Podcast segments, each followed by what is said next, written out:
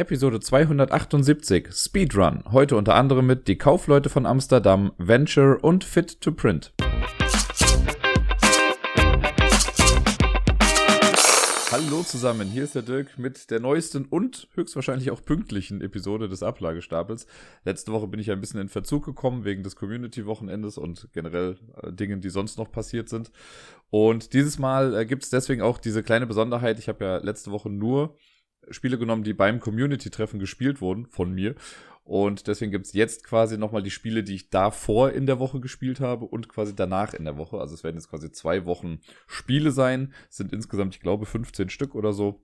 Ein paar bekannte Sachen, ein paar neue Sachen. Gucken wir mal, wie wir so durchkommen durch das Ganze. Den Anfang macht ein Spiel, das ich jetzt in den letzten Wochen äh, wirklich immer mal wieder im Podcast hatte. Es ist äh, Einhorn Glitzerglück Funkelbingo Extreme Legacy Hardcore Edition. Das, äh, ja, da muss ich, glaube ich, nicht mehr viel zu sagen. Das Spiel, was ich mit Meeple ganz oft gespielt habe, das hatten wir auch mit beim Community-Treffen. Da haben es auch andere dann mit ihr gespielt. Einfach vier in eine Reihe bekommen und man gewinnt das Ganze. Es ist nach wie vor noch ein Renner. Wir spielen es immer noch ein bisschen und äh, sie freut sich dran. Und ich finde es vor allen Dingen schön, dass sie selber halt auch, also mittlerweile, sie holt dann die Box selber raus, sie legt die Sachen hin und bereitet quasi dann auch alles selbst dafür vor. Das finde ich einfach sehr schön. Das ist bei dem Spiel sehr dankbar, weil das eben so einfach ist und so, und so simpel. Aber ich finde, für sie ist das halt so ein großes Ding, dass sie da so einen Schritt weiter in die, ja, quasi Selbstständigkeit gehen kann.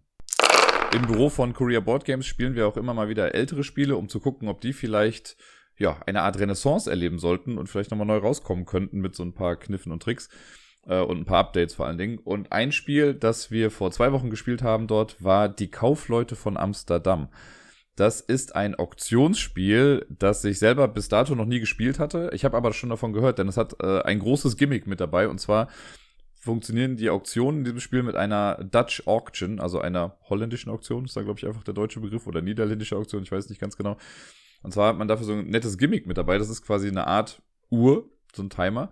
Äh, die zieht man quasi am Anfang auf und wenn eine Auktion beginnt, dann haut die Person, die die Auktion ausgerufen hat, quasi einmal drauf auf so einen Button in der Mitte und dann fängt eine Uhr relativ laut an runter zu ticken.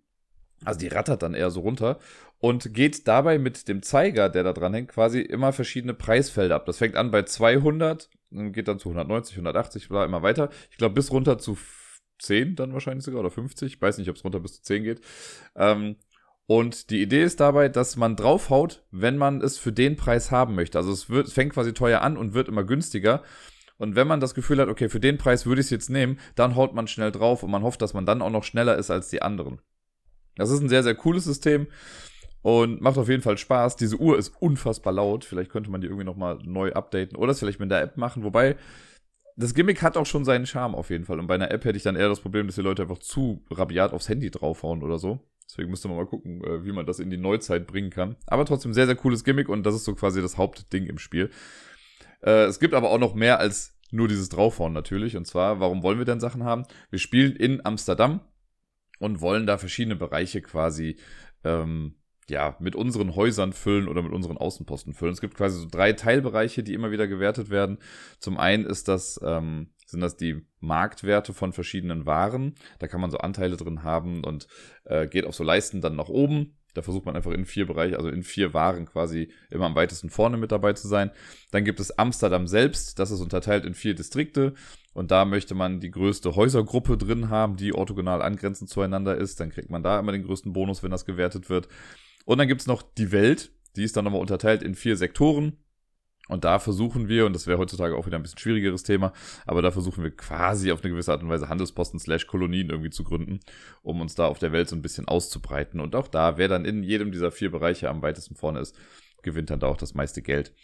Und äh, die Grundmechanik im Spiel aber, wie das quasi vorangetrieben wird, die ist ganz nett. Es gibt ein Kartendeck. Je nach Anzahl der Mitspielenden müssen dann Karten noch vorher aussortiert werden. Wir haben es jetzt zu dritt gespielt, deswegen sind so ein paar Karten dann rausgekommen. Es wird einfach nur gemischt und eine Person beginnt dann das Spiel, bekommt sowohl die Uhr als auch diesen Kartenstapel und drei Scheiben. Diese Scheiben sind die Aktionen in Anführungszeichen, die man mit den Karten macht. Und das finde ich sehr clever und nett gemacht. Und zwar ist es so, wenn ich jetzt aktive Person bin, dann nehme ich mir eine Karte vom Stapel, einfach die oberste, gucke sie mir an und entscheide damit, was ich machen möchte. Es gibt, ich muss jetzt grob, grob überschlagen, ich glaube drei oder vier verschiedene Arten von Karten. Ähm, und dann gibt es noch Sanduhrkarten, das ist nochmal was Gesondertes. Sanduhrkarten bewegen quasi äh, das Spiel auf das Spielende zu. Und immer wenn eine Sanduhrkarte gezogen wird, dann muss man auf dem Time-Track, der so um das Board rumläuft, geht man quasi einen Schritt weiter. Man springt so ein paar Jahre dann weiter in die Zukunft von Amsterdam. Und dann geschehen manchmal auch Sachen, ohne dass ich jetzt als aktive Person irgendwie was ausgelöst habe. Weil in dem Jahr halt irgendwie was passiert ist vielleicht. Dann kann es sein, dass wir alle Häuser setzen müssen oder wir alle kriegen eine Ware oder sonst irgendwie was. Und dann geht's quasi weiter. Für Sanduhrkarte, die lege ich dann einfach raus und ziehe eine neue Karte. Das Ganze mache ich so lange, bis ich quasi drei Karten gezogen habe, die keine Sanduhrkarten waren. Was genau mache ich jetzt mit diesen Nicht-Sanduhrkarten? Ich ziehe die und muss mich bei der ersten Karte schon entscheiden, auf welche meiner drei Scheiben lege ich das. Und die Scheiben sind, es gibt eine Ka äh, Scheibe für, diese Karte kommt einfach aus dem Spiel und mit der wird nichts gemacht. Also es ist nicht wirklich eine Aktion, aber man entscheidet, okay, diese Karte kommt raus. Dann gibt es eine Scheibe für, das ist meine Private Action im Prinzip, falls ihr euch noch letzte Woche an Deadman's Cabal erinnert, da gab es ja auch sowas. Ähm, das heißt, die Aktion mache ich. Die Karte ist einfach nur für mich gedacht. Und die dritte Sache ist, diese Karte wird versteigert. Also potenziell könnte ich auch diese Aktion machen, aber jemand anders könnte sie vielleicht auch gewinnen und dann halt machen. Und ich muss, es ist nicht so, dass ich mir drei Karten ziehe und dann entscheide, welche äh, Karte lege ich wo drauf, sondern ich ziehe eine Karte nach der nächsten und muss bei jeder Karte entscheiden, was mache ich damit. Das kann also sein, wenn ich jetzt eine Karte ziehe und mir denke, ja, die ist irgendwie okay, aber noch nicht perfekt, aber ich möchte nicht, dass die anderen das bekommen. Ich lege sie einfach mal auf meine Aktion drauf. Dann kommt noch eine Karte mit vielleicht irgendeiner super guten Aktion, die ich dann wegschmeiße, damit die anderen das nicht bekommen. Und dann ziehe ich aber noch mal eine super gute Aktion und die muss ich dann zur Versteigerung freigeben. Und dann können die anderen da eventuell auch noch drauf Einfluss nehmen. Und dann, ja, kann es natürlich sein, dass jemand anders das bekommt und man hat dann Pech gehabt. Äh, kann auch sein, dass man zwei Akt äh, Aktionen durch den Gewinn einer Auktion, deswegen stotter ich gerade mal so ein bisschen, weil ich zwischen Aktion und Auktion ein bisschen unterscheiden muss hier ähm, dass man halt irgendwie beides gewinnt. Da kann man auch zwei Sachen in einer Runde machen. Wenn dann diese drei Aktionen abgehandelt sind, nach der Auktion dann, dann geht quasi die Uhr und der Kartenstapel weiter an die nächste Person und die macht das dann auch wieder mit Karten ziehen, so lange bis man drei Karten gezogen hat, die keine Sanduhren waren und man legt die Sachen hin. Diese Kartenarten, äh, die geben quasi dann die Aktion vor, die man dann machen kann. Es gibt zum Beispiel eine Karte, die dann sagt, platziere in Amsterdam dann darfst du in Amsterdam irgendwo ein Haus hinsetzen und egal, wo du dich in Amsterdam hinsetzt, dann darfst du gleichzeitig auch eine Ware noch weiter nach oben pushen.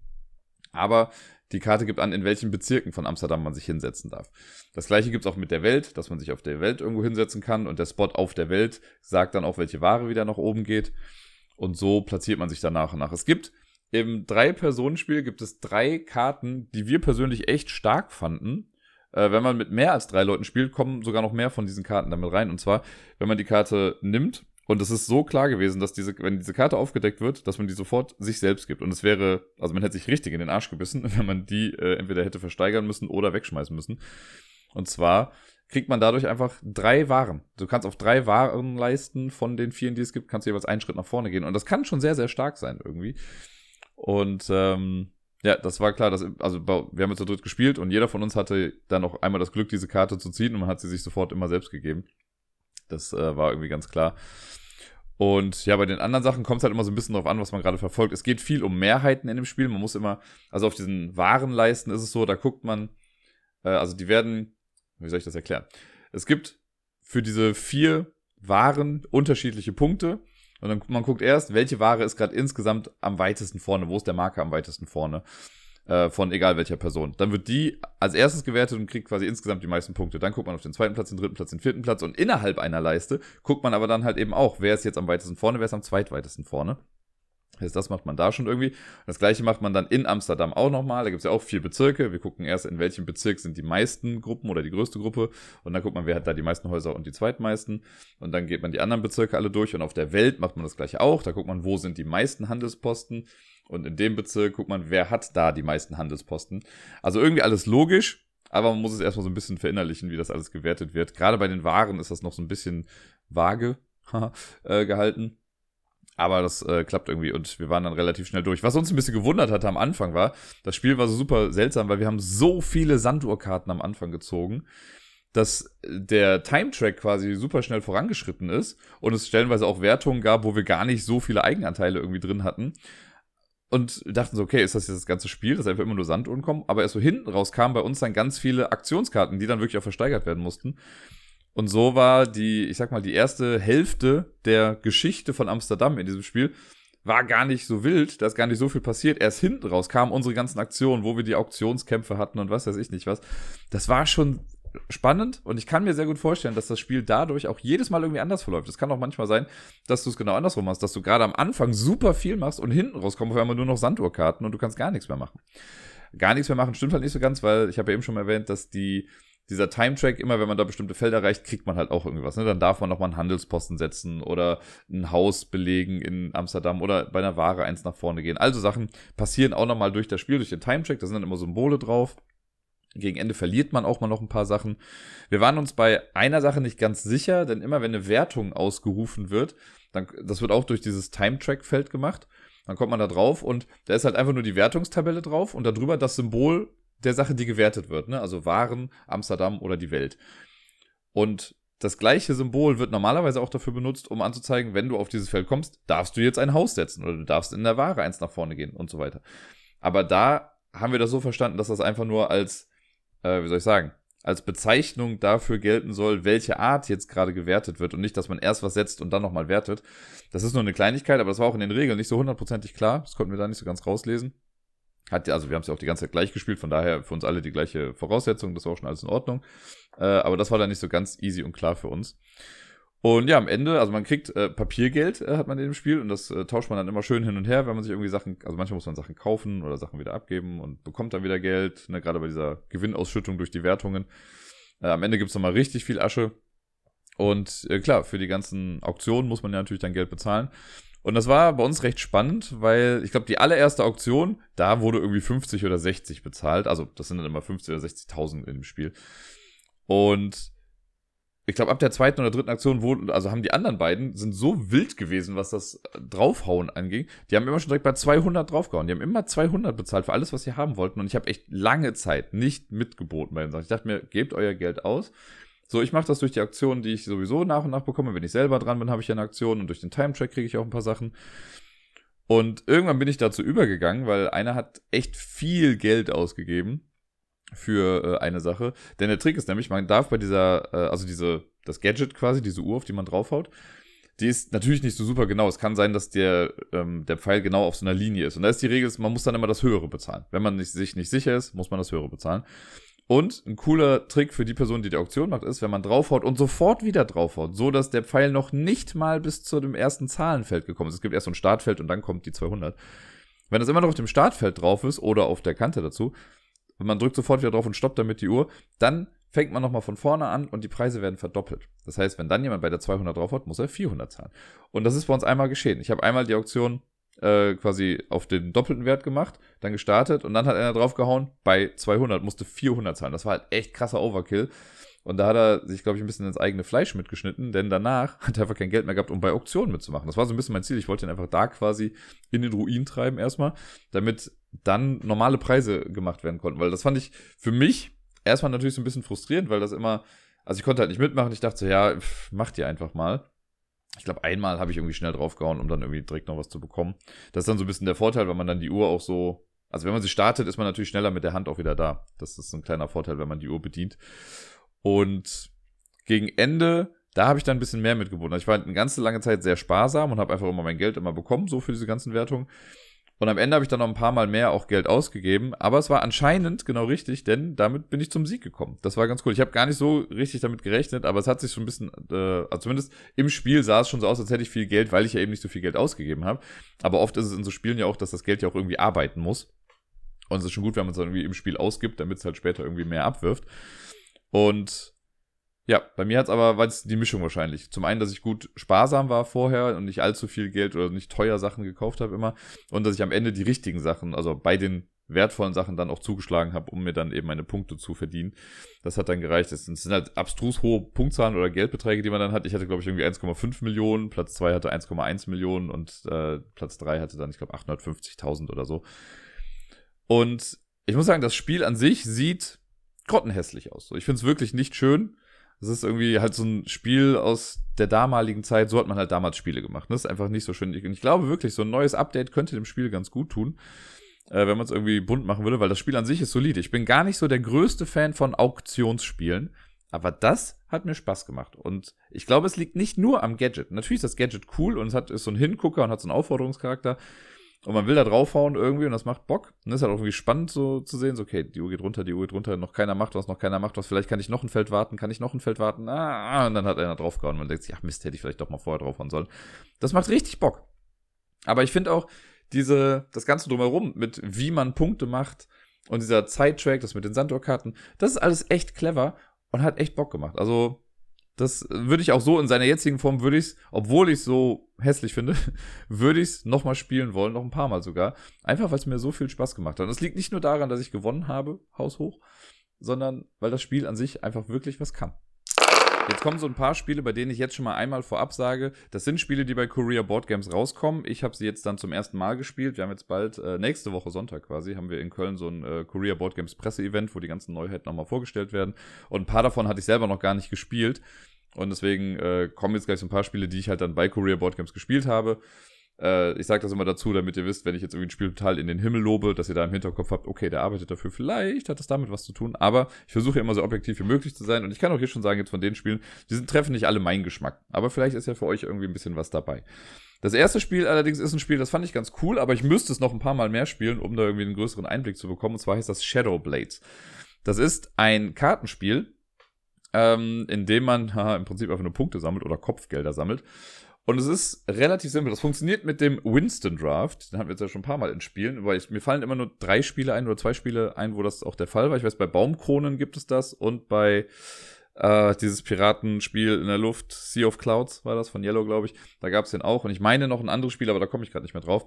Winston Draft heißt, es gibt in dem Fall gibt's drei Kartenstapel. Wenn ich an der Reihe bin, kann ich entweder Karten ausspielen oder ich kann Karten nehmen. Und Karten nehmen funktioniert so, dass ich mir den ersten Stapel angucke, der, der am weitesten vom Nachziehstapel entfernt ist ich äh, gucke mir die Karte an, die da liegt. Zu Beginn liegt da jeweils eine Karte, gucke mir die an und kann entscheiden, will ich die Karte haben? Wenn ja, nehme ich sie einfach auf die Hand und die nächste Person ist dran und der leere Stapel wird quasi aufgefüllt.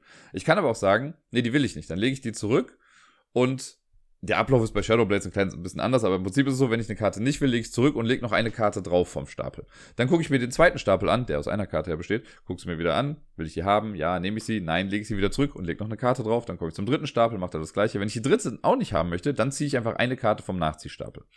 Bei Shadowblades, wenn man es ganz genau regeltechnisch nimmt, dann soll es so laufen, dass man sich erst alle Stapel nach und nach anguckt. Also ich gucke mir die erste Karte an, die zweite Karte, die dritte Karte. Also immer, wenn ich sie nicht möchte, gehe ich natürlich nur weiter. Wenn ich sage, ich nehme eine Karte, darf ich mir die anderen auch nicht mehr angucken.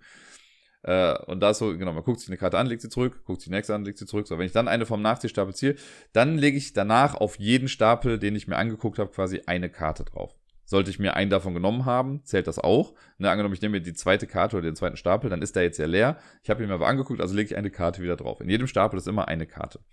Und so kommt man an neue Karten dran. Man kommt dann auch stellenweise an mehr Karten dran, weil die nächste Person, die dann dran ist, guckt sich im ersten Stapel dann jetzt schon zwei Karten an, wenn ich mir die vorher nicht genommen habe. Und vielleicht ist da was Cooleres bei. Das ist immer dieses bisschen Dilemma. So will ich jetzt diese Karte nehmen, die vielleicht nicht optimal ist, aber ich mache danach den Pot besser für die nächste Person, wenn ich es nicht nehme. Ich mag das System sehr, sehr gerne oder diese Mechanik. Ähm, und bin immer froh, wenn das irgendwie in Spielen vorkommt. Und genau, hier ist das, also fügt es sich ganz gut ein in das ganze Spiel die Idee ist ein bisschen, dass es so Gilden gibt von korrupten Menschen, was weiß ich nicht was, Assassine, Diebe, Köche, keine Ahnung, Manager war noch eins, glaube ich, oder Bürokraten. Und wir äh, haben so eine Leiste vor uns, da sind vier Farben drauf, das sind die vier Bereiche, in denen es Karten gibt. Es gibt bei den Karten allerdings fünf Farben. Die fünfte Farbe ist lila, die ist wie so eine Joker-Farbe, die kann man im Prinzip überall hinspielen. Und dann gibt es verschiedene Arten von Karten. Es gibt Missionskarten, es gibt Mitgliedskarten und es gibt Waffenkarten. Und die grundlegende Idee ist, wir spielen die Mitgliedskarten, das sind halt Menschen dann auf den Karten drauf, die spielen wir unterhalb unserer Leiste aus in die entsprechenden Bereiche. Also wenn ich jetzt eine gelbe Karte habe, spiele ich sie in den gelben Bereich. Und immer, wenn man in einem Bereich insgesamt die größte Power hat, dann dominiert man diesen Bereich. Ne? Also wenn ich jetzt eine Dreierkarte da reinspiele und die anderen beiden haben eine 2 und noch eine 2 oder so, also, ne, also nicht höher als 3, dann bekomme ich diesen Marker weil ich den Bereich dominiere. Warum will ich einen Bereich dominieren? Nur in Bereichen, die ich dominiere, darf ich dann später Missionskarten spielen. Und das heißt, Missionskarten, die spielt man dann von der Hand aus und legt sie verdeckt einfach erstmal in diesen farblichen Bereich, aber überhalb dieser Farbleiste, die wir da haben. Und äh, deswegen ist es wichtig, ne, wenn ich ganz viele Missionskarten auf der Hand habe, aber in keinem Bereich dominiere, dann bringt mir das alles nichts. Also muss ich Mitglieder ausspielen, um sie dann nachher, also um sie zu benutzen für die Missionskarten. Die verbrauchen ähm, sich nicht, das heißt, die äh, Mitgliedskarten bleiben einfach da liegen. Man kann auch mehrere in einen Bereich spielen und man kann auch, ähm, wenn ich jetzt eine Mitgliedskarte spiele und ich habe eine Waffenkarte auf der Hand, dann kann ich die zusammen ausspielen und die Stärke der Waffe erhöht dann die Stärke der Person. im Prinzip. Es gibt ganz viele Leute, die dann auch noch extra Fähigkeiten haben, mit denen man dann irgendwie nur einen Stapel durchgucken kann. Oder du kannst Karten kaputt machen von anderen. Also ein bisschen Take That ist auch noch mit dabei. Und das Ganze macht man im Prinzip einfach nur so lange, bis der ganze Kartenstapel einmal aufgebraucht ist. Ich glaube, bis man nicht mehr auffüllen kann. Und dann darf jeder noch einmal im Final Showdown irgendwie noch eine Karte ausspielen. Und dann, also Final Showdown klingt super hart, als würde es noch einen epischen Kampf geben. Gibt's aber gar nicht. Final Showdown heißt einfach nur, man kommt noch einmal an die Reihe. Und dann sind die Karten unterhalb der Reihe, also die ganzen Mitglieds- und Waffenkarten, die sind dann quasi egal. Man nimmt dann nur noch die Kopfgeldkarten, dreht die rum und guckt, wie viel Kopfgeld ist da drauf. Das kann irgendwie mal eine oder zwei Münzen sein, vielleicht auch mal drei, ich bin mir gar nicht ganz sicher. Und man zählt einfach, wer das meiste Kopfgeld hat und die Person gewinnt dann das Ganze. Also wirklich ein sehr simples Spiel, ne? also Karten nehmen, ausspielen und am Ende die meisten Punkte haben. Aber so die ganze Sache mit Dominieren und diese netten Effekte, die noch mit drin sind, die machen das dann, also heben das schon noch ein kleines bisschen höher. Ich muss sagen, die Grafikgestaltung ist ein bisschen düster gehalten, das muss man mögen. Ähm, oder halt eben auch nicht. Aber ich finde das Spiel an sich so für, ich weiß gar nicht, man kann es, glaube ich, mit bis zu vier Leuten nur spielen. Ähm, ich würde es gerne mal zu viert ausprobieren, weil ich glaube, da gewinnt noch mal ein bisschen mehr mit dran. Da muss man natürlich noch mehr gucken, wer dominiert gerade hier irgendwie was. Das ist aber ganz nett, da gibt es einfach so Marker, damit wird das dann angezeigt. Es gibt theoretisch auch noch eine Team-Variante, in der man das spielen kann, also zwei gegen zwei, so man immer, also man ist immer abwechselnd dran und man muss irgendwie um zu dominieren, nur besser sein als eine der anderen Personen, glaube ich. Also ich habe es noch nicht ausprobiert, ich habe die Regel nur mal grob umgeschrieben, gegendert. Äh, oder genderneutral geschrieben eher. Und ähm, ja, bin mal gespannt, wie es bei den anderen so ankommt. Also meine erst, mein erster Eindruck davon war ganz gut.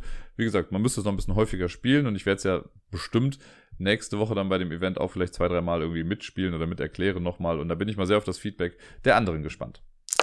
Dieses Jahr sind bei Korea Board Games auch so ein paar abstrakte Zwei-Personen-Spiele erschienen. Und davon habe ich zwei vor zwei Wochen dann mal spielen können. Äh, das erste davon ist Nine Knights, also neun Ritter heißt das Ganze.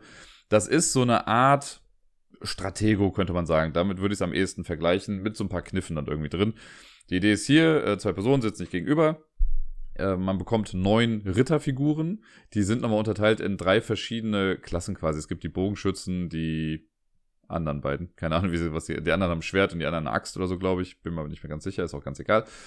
Äh, die werden so unterteilt und man hat neun Plättchen mit den Werten von 1 bis 9. Und die Idee ist jetzt, dass wir in, also am Anfang muss man im Setup so ein bisschen was machen und zwar kann man diese Plättchen mit den Zahlen, die kann man hinten in die Ritter reinstecken und so, dass man dann nur selber die Zahl sehen kann. Die werden nach einem bestimmten Prinzip gemacht, so dass in jeder Kategorie, also in jedem Ritter muss eine, äh, also in jedem Bogenschützen, sage ich mal, muss äh, eine niedrige, eine mittlere und eine hohe Zahl sein. Also 1, 2, 3 ist niedrig, 4, 5, 6 sind mittel und 7, 8, 9 sind die hohen Zahlen.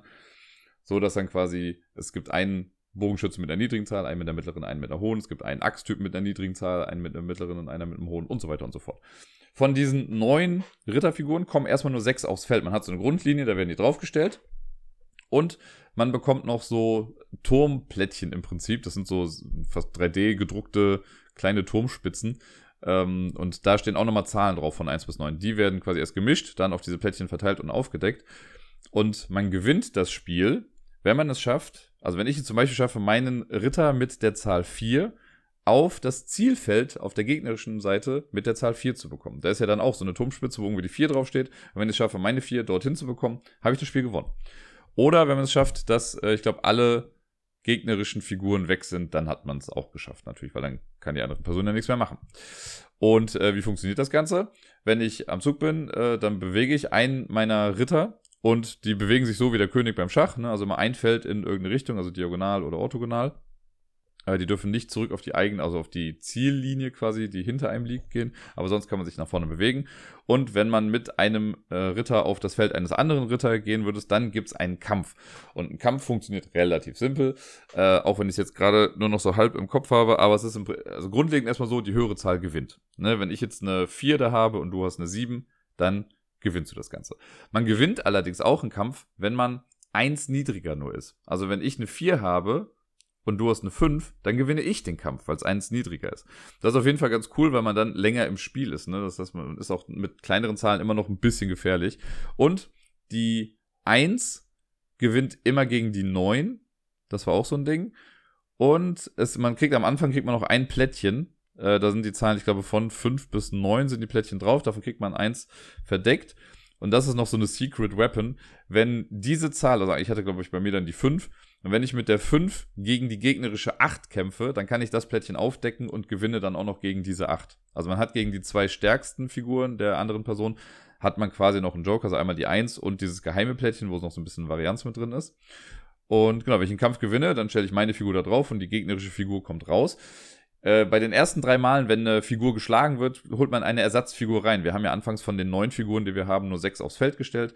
Und dann nimmt man eine neue und setzt sie wieder auf die Grundlinie und kann dann noch ein bisschen weiterspielen. Und das macht man im Prinzip einfach dann so lange, bis ähm, ja, eine Person es geschafft hat, aufs Zielfeld zu kommen mit dem, mit dem jeweiligen Ritter oder äh, alle anderen Figuren sind halt eben raus.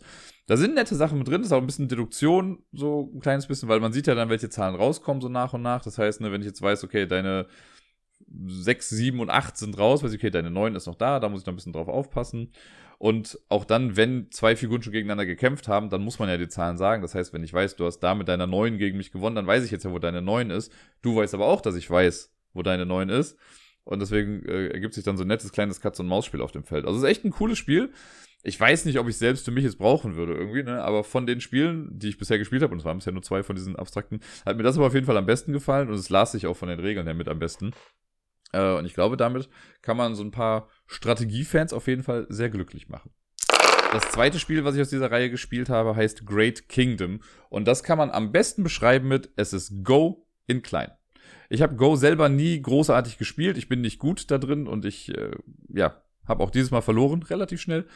Äh, habe mir aber sagen lassen, dass die Grundregeln im Prinzip genau das gleiche sind. Wir haben ein quadratisches Board mit so einem Raster und in der Mitte gibt es einen neutralen Stein, das sind also kleine Hütten, sollen das sein, also Turmspitzen im Prinzip auch. Die, sehen, die Spielsteine sehen toll aus, die sind schon gut produziert.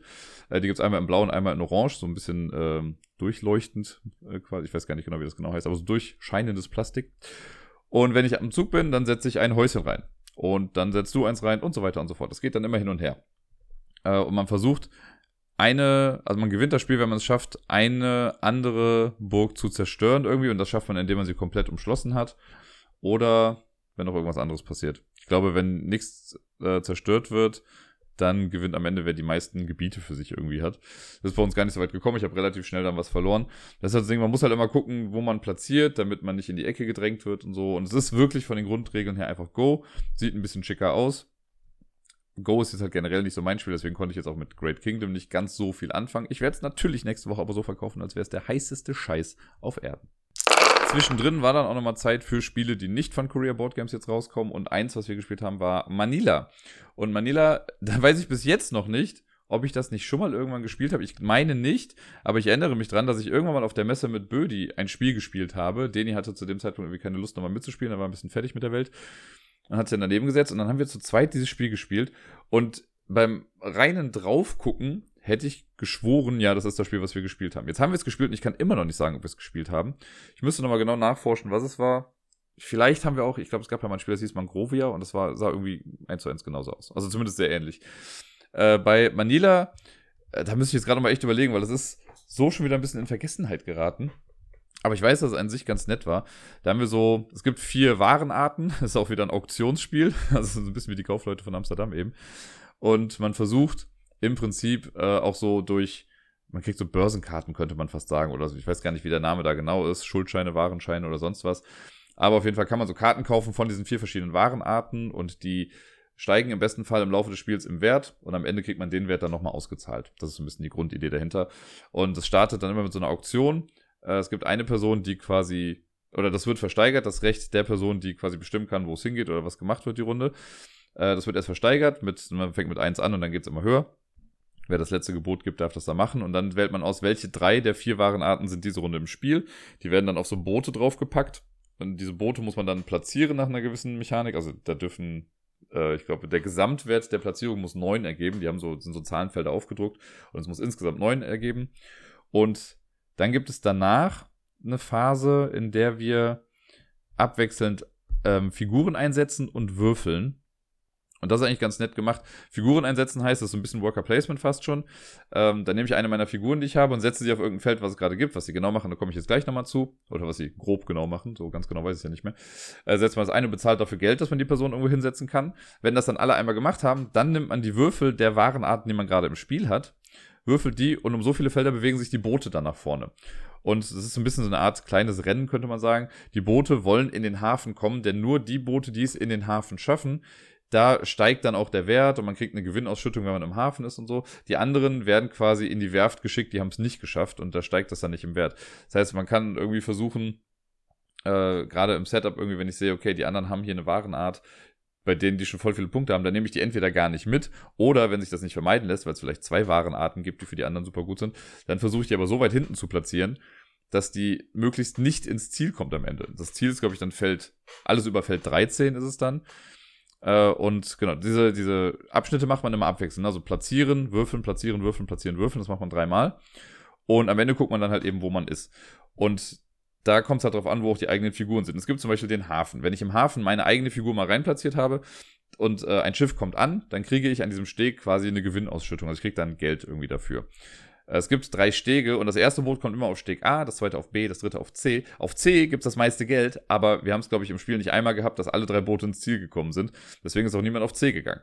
Deswegen geht man lieber auf A, da kriegt man nicht so viel Gewinn, aber es ist meistens dann so eine Safe-Bet, dass man da was bekommt. Das gleiche gibt es in der Werft. Ne? Die Boote, die nicht in den Hafen kommen, müssen dann in die Werft, weil sie repariert werden müssen. Und man kann auf Steg A, B oder C gehen. Und wenn man da drin steht, dann äh, kriegt man eben halt eben äh, auch Geld und die äh, Werft auf Platz C würde am meisten Geld geben, aber auch da, wir hatten auch noch nie, dass drei Schiffe nicht angekommen sind. Zwei war das höchste der Gefühle. Und da gibt es auch so ein paar andere Sachen. Es gibt zum Beispiel den Versicherungsagenten oder so heißt das da, glaube ich. Da kriegt man, wenn man auf das Feld drauf geht, kriegt man per se zehn Münzen. Das ist total super. Aber wenn man da drauf steht, muss man alle Reparaturen bezahlen. Das heißt, wenn man da drauf geht, möchte man, dass möglichst alle Schiffe in den Hafen kommen, weil dann kann man die 10 einfach behalten. Ansonsten muss man bezahlen. Und es könnte auch theoretisch sein, dass ich zwar 10 bekomme, aber irgendwie 15 bezahlen muss an Reparatur. Das gibt die Werft immer an, wie viel man bezahlen muss dafür. Äh, und dann muss man erst die 10 zahlen, die man eben bekommen hat, und dann noch aus der eigenen Tasche noch weiter drauf zahlen. Das ist so ein bisschen ein Risikoding. Dann gibt es Piratenfelder, da kann man andere Schiffe noch mit überfallen, wenn die an einer bestimmten Linie sind. Da kann man sich noch irgendwie mit dazu snacken und dann vielleicht ein paar äh, Punkte stehlen. Und es gibt noch die, also es gibt noch zwei Arten. Zum einen gibt es noch so die, was heißen die, Leuchtturmwärter, die heißen nicht so, aber irgendwie Lotsen, ich glaube Lotsenfelder, das war's.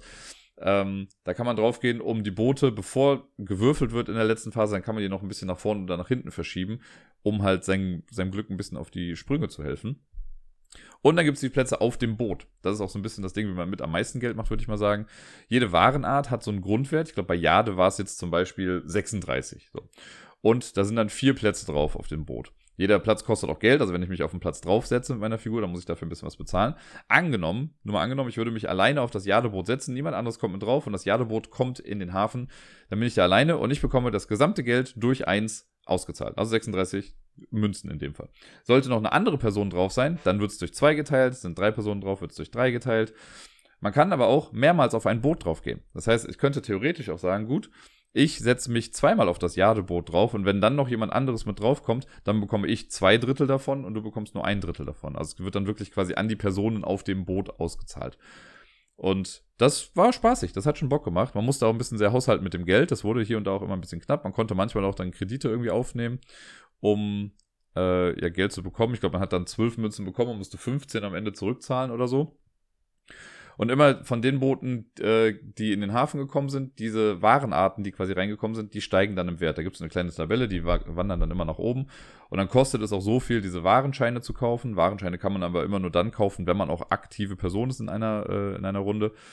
Und ja, so versucht man dann eben viel zu sammeln und viele Punkte zu machen. Das hat auch irgendwie Bock gemacht, aber ich, also wir kamen nicht drum rum, es auch so ein bisschen mit die Kaufleute von Amsterdam zu verkaufen, äh, zu verkaufen, wow, zu vergleichen weil das beides irgendwie Auktionsspiele waren und ähm, ja, man sammelt halt verschiedene Sachen, versucht am Ende viel Geld zu machen. So, das war, also es gab so ein paar Anleihen irgendwie aneinander. Und bei Manila muss ich sagen, so schön das auch aussieht und so nett die Mechaniken irgendwie sind, es ist halt einfach riesenmäßig glückslastig. Ne, du weißt nicht, wie, du würfelst, das alleine halt schon. Es kann sein, dass du nur Einser würfelst drei Runden lang und dann bewegt sich kein Boot irgendwie dahin und du hast aber super viel Geld ausgegeben, um drauf zu gehen. Und dann, ja, wo man sich dann hinplatziert und so. Das ist, also allein durch die Würfel ist es halt sehr, sehr glückslastig. Und ja, deswegen schwer zu kalkulieren. Also es ist mehr so ein Auktionsspiel light, würde ich sagen. Das funktioniert super gut. Und ich würde es auch mit Sicherheit nochmal mitspielen. Aber das wäre jetzt kein Spiel, was ich mir für mich jetzt hier kaufen würde. Ich habe eben schon mal gesagt, Auktionsspiele an sich sind nicht mein Favoritending. Es gibt also vielleicht wäre das mal eine Top 10 Liste wert, irgendwie, ne, die Top 10 Auktionsspiele in mein, meiner Meinung nach. Und ich wüsste nicht, ob ich jetzt auf Anhieb auf 10 käme. Wahrscheinlich eher Spiele, in denen Auktionen nur mit noch eine Rolle spielt. So wie hier, hieß es ja auch so. Man hat ja Auktionen, aber auch ein bisschen Worker Placement. Selbst wenn man bei der Auktion nicht gut mitmacht, kann man trotzdem irgendwie ganz gut Punkte noch machen.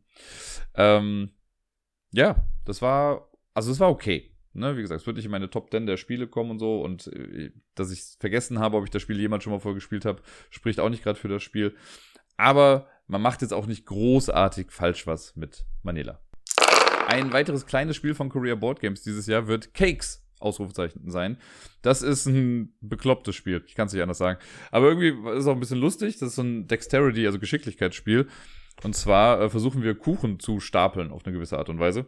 Äh, es gibt runde Karten, das ist quasi die äh, Kuchenetagen oder Böden auch. Und dann gibt es Karten, so ähnlich wie bei Rhino Hero, die man so in der Mitte einmal knickt und die kann man dann halt so aufstellen. Äh, und die Idee ist, wir spielen quasi in Echtzeit. Und das ist ein bisschen asymmetrische Echtzeit, könnte man sagen. Oder auch asynchrone Echtzeit. Äh, wir fangen alle gleichzeitig an. Man bekommt am Anfang eine Karte und da ist ein Auftrag drauf. Da kann, siehst du vielleicht auf der Karte, okay, das ist eine Torte mit zwei Etagen. Das heißt, du musst jetzt zwei Etagen äh, zusammenfrickeln. Und das macht man so, indem man einen Tortenboden in der Hand hält, quasi über dem Tisch. Und da muss man jetzt die Sachen drauf stapeln. Und dann nehme ich halt ne, zwei Eckkarten oder zwei Kuchenkarten, sage ich jetzt mal, die so geknickt wurden, die lege ich dann da drauf, lege den nächsten Boden drauf, mache das Ganze nochmal, lege noch einen Boden drauf. Manchmal muss man auch eine Kirsche irgendwie oben drauf packen, das ist so ein kleiner Würfel, den legt man dann auch hin. Und wenn man das geschafft hat, dann muss man auf eine Glocke in der Mitte hauen, um zu sagen, so, ich bin fertig, die anderen gucken schnell. Wenn das dann, also die dürfen aber trotzdem irgendwie weitermachen. Und wenn das dann gemacht wurde, dann ziehe ich einfach die nächste Karte, während ich das Ding noch in der Hand halte, und habe einen neuen Auftrag drauf. So, dann kann da sein, dass da steht, okay, mach eine Etage. Super. Dann kommt nämlich jetzt der weirde Part in der Geschichte. Ich kann entweder einfach weiter oben drauf bauen, oder ich lasse einfach alles hinfallen und fange nochmal von vorne an. Ich muss nur den aktiven Auftrag machen. Wenn ich einen Auftrag vorher erfüllt habe, alles easy, dann kann ich die Torte wegschmeißen. Aber Warum es vielleicht interessant ist, das zu versuchen, so hoch wie möglich zu stapeln, weil es ne, kann ja sein, es geht bis zu drei Etagen. Das heißt, es kann sein, ich muss auf eine zwei Etage vielleicht jetzt drei machen und dann nochmal zwei oder so. Das wächst relativ schnell hoch, das Ganze. Und wird natürlich auch schwer zu kontrollieren. Das Spiel ist eigentlich vorbei, wenn der Kartenstapel leer ist. Dann wird geguckt, wie viele Punkte hat man. Man kriegt halt, ich glaube, für eine einer Etage kriegst du halt einen Punkt, für zwei, zwei, für drei, drei. Dann guckt man, wer hat die meisten Punkte gemacht. Und die Person gewinnt dann. Man gewinnt das Spiel aber auch, wenn man es schafft, die zehnte Etage auf der Hand zu haben. Also wenn ich schaffe, wirklich das so still zu halten und drauf zu bauen, bis ich da zehn Etagen habe, dann hört das Spiel vorzeitig auf und man hat instant gewonnen. Ich habe keine Ahnung, wie das funktionieren soll, weil es ist eine relativ wackelige Angelegenheit, zumal man ja halt gleich, also man hat ja nicht einfach nur die Hand da und nimmt und platziert dann langsam, sondern du musst ja, also zum einen auch immer überprüfen, musst Karten aufdecken, auf die Glocke hauen und so. Das macht das Ganze schon relativ tricky. Richtig dumm, aber tricky und irgendwie halt, also es ist ein Hinguckerspiel. Ich glaube, wenn das auf der Messe halt irgendwie ein paar Leute spielen werden, Leute werden zugucken dabei und lachen. So, ich glaube, dafür ist das halt ganz gut. Das ist ein super simples Ding. Man muss nicht viel dafür können, außer vielleicht ein bisschen die Hand stillhalten. Da würde ich sagen, also man muss schon eine recht große Hand haben, finde ich. Also ich, diese Scheiben sind schon recht groß und ich fand, also ich könnte mir vorstellen, mit Kinderhänden ist das echt ein bisschen schwierig. Vielleicht tue ich der Sache jetzt auch Unrecht, aber so für das Gleichgewicht, glaube ich, braucht man schon einen gewissen Radius äh, auf der Hand. Und ja, das Spiel ist halt vorbei in fünf Minuten oder so und dann kann man direkt nochmal spielen. Es gibt eventuell eine große Sauerei, weil die ganzen Karten natürlich auch mal hinfallen können und so. So ein bisschen weird fühlt es sich halt an, dass du einfach sagen kannst, okay, ich, ist ganz egal, ob jetzt Sachen runterfallen oder nicht, ich muss immer nur die aktive Karte machen. Das kann man halt machen, wie man möchte. Muss man sich dann eben äh, ausdenken. Aber ich habe das Ziel, wenn ich das nochmal spielen möchte, dann werde ich auf die zehn Etagen gehen und ich werde versuchen, damit zu gewinnen. Vor zwei Wochen, glaube ich, habe ich schon mal von Zoo Break erzählt. Das haben wir auch bei Korea Board Games gespielt und wir haben es jetzt nochmal gespielt. Beim ersten Mal vor zwei Wochen hatten wir noch so zwei, drei Regelfehler mit drin und wir wollten es dann nochmal richtig spielen und auch auf einem schwierigeren Schwierigkeitsgrad. Man kann also ein bisschen das anpassen mit bestimmten Karten, die dann rauskommen. Und äh, wir haben es wieder geschafft und gefühlt war es fast noch ein bisschen einfacher als beim ersten Mal.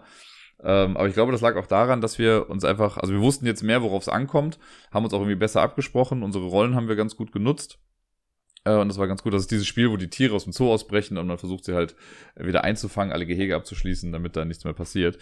Und ich weiß noch, als wir das das erste Mal gespielt haben, ist uns ein Erdmännchen entkommen und dieses Mal haben wir es geschafft, ohne dass irgendein Tier mal entkommen ist. Ähm, es ist, also jetzt, wo ich das zweite Mal gespielt habe, ich finde es immer noch total cool und irgendwie süß. Das ist ein nettes Familienspiel. Aber ich glaube, so ein bisschen Varianz fehlt der ganzen Sache noch, weil es ist auf einem gewissen Zeitpunkt, finde ich, so ein bisschen berechenbar, was so passiert. Und ich habe ja letztes Mal auch schon gesagt, das ist so dieses seltsame Ding, es wird halt wirklich immer einfacher hinten raus. weil äh, Tiere, die eingeschlossen sind, kommen halt nicht mehr raus. Da müssten noch so ein paar Random-Karten irgendwie mit rein, vielleicht auch noch eine alternative Spielplanseite, damit man da noch ein bisschen mehr hat. Ähm, und es gibt ja so eine Mechanik da, oder Mechanik ist zu viel gesagt, ne, aber eine Sache, ein Element, der Supply-Stapel, wo man halt an die Items rankommt, die man braucht, um bestimmte Tiere zu fangen. Und den gibt's halt nur an einer Stelle im ganzen Ort. Es gibt halt eine Toolchat quasi direkt am Eingang, da kann man hinlaufen. Und deswegen am Anfang ist es so, alle laufen direkt zu dieser Hütte hin, um sich die Sachen zu holen und hängen erstmal da. Das könnte man theoretisch auch abkürzen, indem man einfach sagt, so jeder, man macht einen Draft oder irgendwie sowas. Äh, und die restlichen Sachen sind dann irgendwo in der Mitte verteilt. Das würde ein bisschen, also vielleicht so ein Grundsetup machen und diesen Draft, damit das Spiel schneller losgeht. Ähm, aber ja, es ist, sieht sonst einfach echt sehr süß aus. Diese ganzen Tiermiepel, die haben es mir echt angetan. Äh, die fordern schon auf. Das sieht halt so generell vom Board her noch ein bisschen langweilig aus. Da kann man bestimmt noch ein bisschen was draus machen. Aber so als kooperatives Familienspiel, also wirklich für eine Familie, finde ich das echt schön. Und äh, ja, ich hoffe, dass das Spiel nicht ganz in der Versenkung verschwindet. Das nächste Spiel habe ich in der Schule gespielt. Und zwar hatten wir vor zwei Wochen irgendwie an einem Freitag, da war es super verregnet. Ich weiß gar nicht, ob es freitags war, aber irgendwie war es verregnet. Die Kids hatten keine Hausaufgaben auf und wir mussten die halt irgendwie beschäftigen. Und äh, dann haben wir mit einer Gruppe Tabu gespielt, beziehungsweise Tabu Junior, weil wir das bei uns auf der Arbeit hatten. Und das war eine recht äh, lustige Runde. Wir haben zwei Runden am Stück gespielt. Mit, ich glaube, insgesamt vier oder fünf Kindern, ich bin mir nicht mehr ganz sicher. Wir haben erst eine Runde gemacht, in der wir jeweils in einem Team waren, also meine Kollegin und ich waren jeweils in einem Team mit ein paar Kids drumherum. Und danach die zweite Runde haben wir dann so gemacht, dass die Kids gegen uns gespielt haben. Ähm, und äh, was soll ich sagen, wir haben sie vernichtet. Und äh, die andere Runde war echt spannend, wo wir mit in den Teams mit den Kids dann irgendwie dabei waren. Und es war so, also bei Tabu Juniors funktioniert im Prinzip genau wie Tabu. Ne? Man zieht eine Karte, muss den Begriff oben drauf erklären und unten stehen dann zwei Sachen, die man nicht sagen darf. Und natürlich das Wort selber darf man auch nicht sagen. Äh, und dann gibt es so eine, normalerweise gibt es da so eine komische Tröte irgendwie, wo man drauf drückt. Hier ist das noch in so einer Männchenfigur-Form. So wollte ich das sagen. Ähm, aber sonst genau das gleiche. Wenn man ein Wort richtig hat, geht man einen Schritt nach vorne. Wer eine bestimmte Anzahl erreicht hat und bei dem Track dann am Ende vorne ist, gewinnt dann das Spiel. Und die Begriffe sind theoretisch kindgerecht, wobei ich muss auch sagen, da sind ein paar Sachen dabei. Also, keine Ahnung, voltigieren ist jetzt was, was nicht jedes Kind zum Beispiel kennt. Oder manchmal sind es auch einfach nur Buchstaben. Also eine Karte war X, der Buchstabe X, dann WWW, was heutzutage auch nicht mehr so wirklich benutzt wird. Also es ist auch schon eine ältere Version von Tabu Junior. Aber so ein paar Begriffe fand ich dann echt nicht so ganz kindgerecht. Da müsste mal eine neue Sache von rauskommen. Womit äh, eine äh, Gruppe dann noch Schwierigkeiten hatte, war Videospiele, glaube ich, war das Wort. Weil die sind dann zwar irgendwie auf Spiele gekommen und Computerspiele und sonst irgendwas, aber es war halt Videospiele gesucht. Und die Kinder waren sehr streng, was die Begriffe anging, deswegen haben wir das dann nicht gelten lassen. Äh, nur wenn irgendwie Boxer und Boxen so, das haben wir dann gelten lassen, wenn es so ein Buchstabe jetzt war. Äh, aber in dem Fall, da waren sie dann doch sehr strikt und äh, fanden es nicht gut. Es war auf jeden Fall cool, um die Kids auf der Ebene nochmal anders kennenzulernen. Wir haben so von Kindern, die sonst eigentlich recht eloquent reden können, äh, so fünfte, sechste Klasse, haben wir dann festgestellt, dass die bei sowas dann total aufgeschmissen sind, wo es dann ums kreative Erklären geht. Und andersrum. Kinder, die sonst vielleicht gar nicht so viel quatschen, waren auf einmal total gut, entweder im Erraten oder im Erklären. Das hat auf jeden Fall Spaß gemacht, mit denen zu spielen. Und das werden wir bestimmt noch ein paar Mal machen. Ebenfalls in der Schule habe ich mal mit den Kids Mikro Makro gespielt.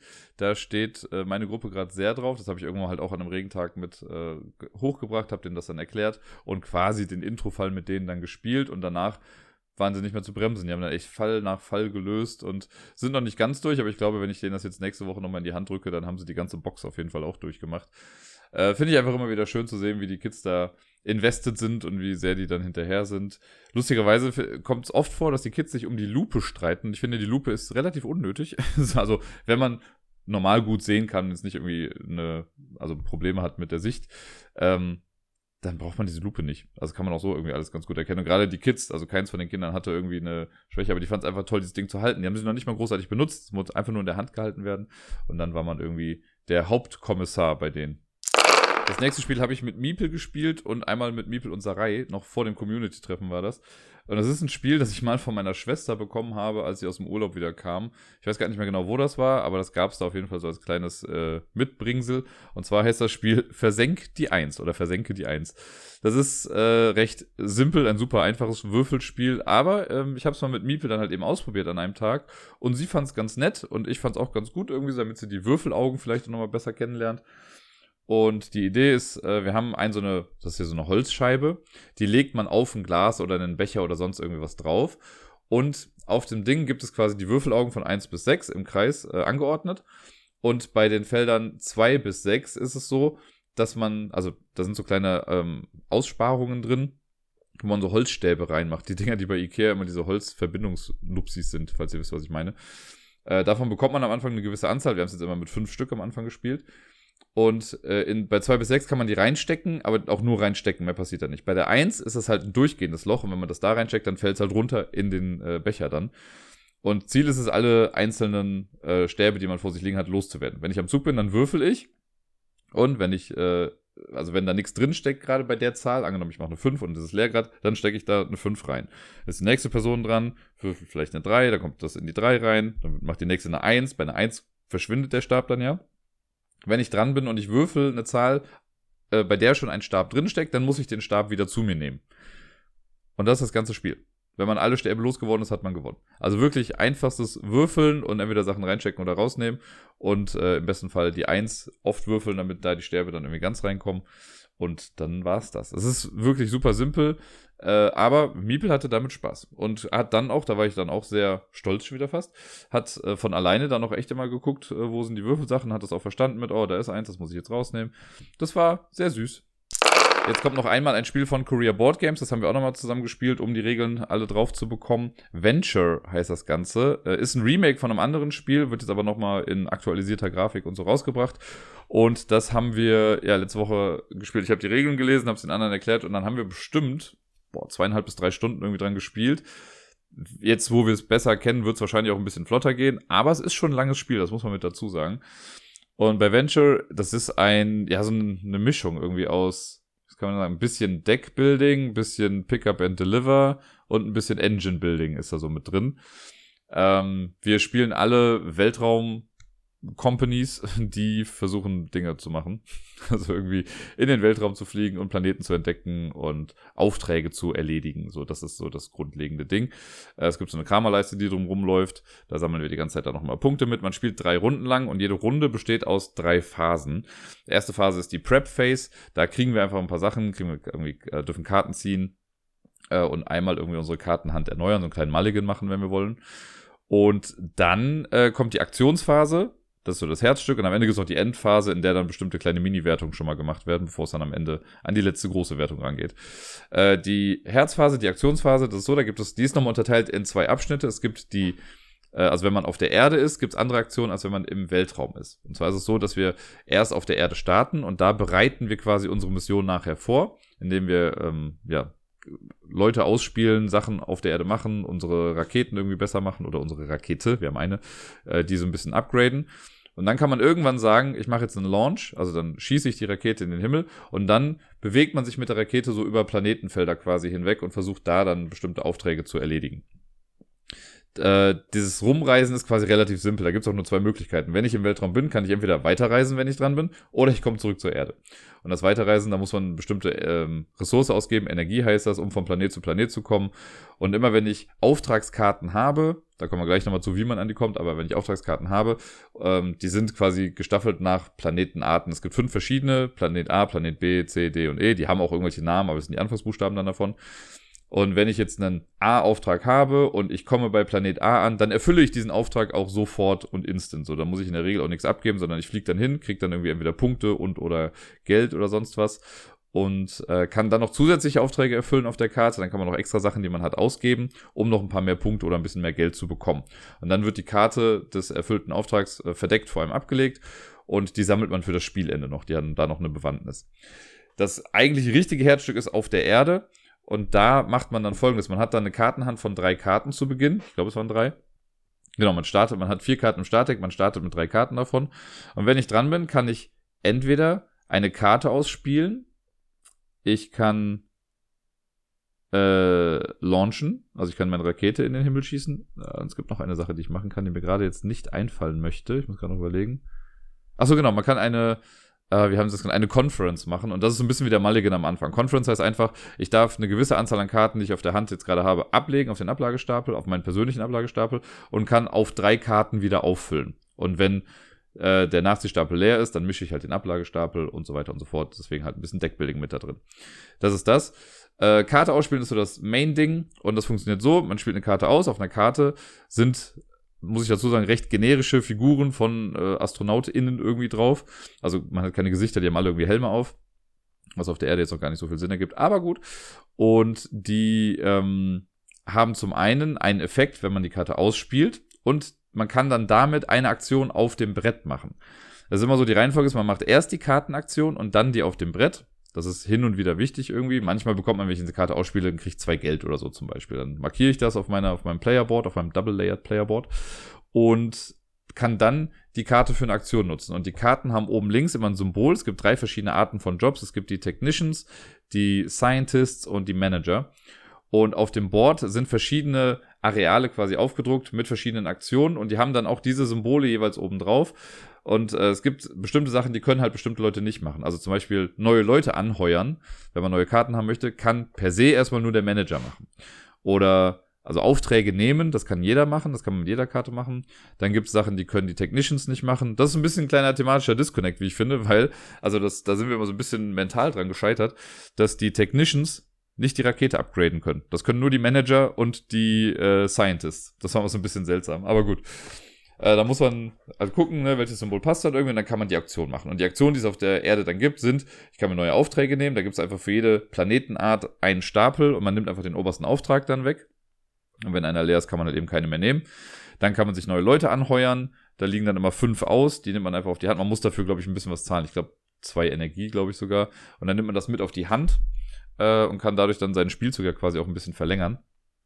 Dann kann man äh, ja, Upgrades machen, man kann seine Rakete irgendwie verbessern, man kann Sachen verkaufen. Also es gibt zwei große Ressourcen im Spiel. Das sind, äh, also es gibt Geld, damit bezahlt man Sachen, es gibt Energie, das braucht man zum Rumfliegen nachher, äh, größtenteils. Und dann gibt es noch Fuel, also Benzin, das braucht man für den Start um äh, in den Himmel zu kommen. Und es gibt Parts. Und Parts braucht man meistens eigentlich, um entweder auch die Rakete aufzuwerten oder im Weltraum, um das dann zu Planeten zu bringen, um Aufträge zu erfüllen.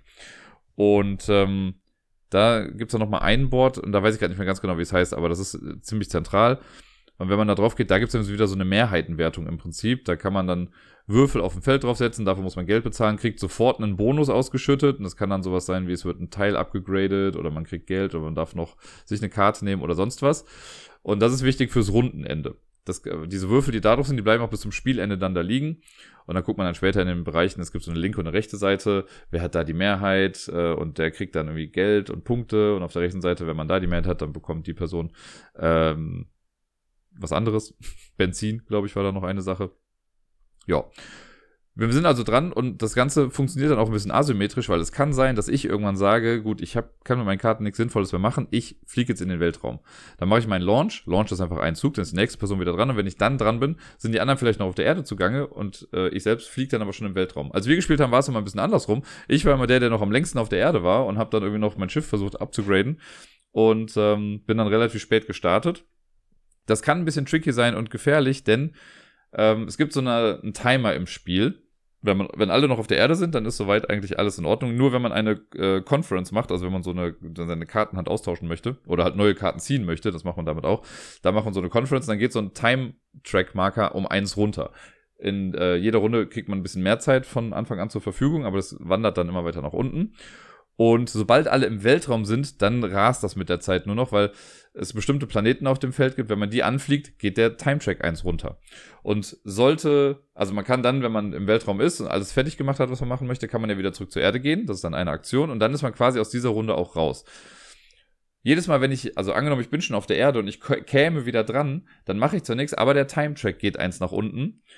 Und wenn man halt die letzte Person ist, die noch irgendwie zugange ist und die anderen sind schon da, dann ne, geht die Zeit eins runter, Zeit geht eins runter, ich mache was, was eventuell die Zeit runtergehen lässt und so weiter und so fort. Warum ist das jetzt so schlimm? Das Spiel ist nicht oder die Runde ist nicht instant vorbei, wenn die Zeit abgelaufen ist, aber man muss dann einen Overtime-Bonus bezahlen. Wenn ich an der Reihe bin und ich sage, ich möchte jetzt noch eine Aktion machen und die Zeit ist eigentlich schon abgelaufen, dann muss ich dafür Geld bezahlen. In der ersten Runde sind das irgendwie drei Münzen pro zusätzlicher Runde, die ich machen möchte. In der zweiten Runde sind es vier Münzen, in der letzten sogar fünf Münzen.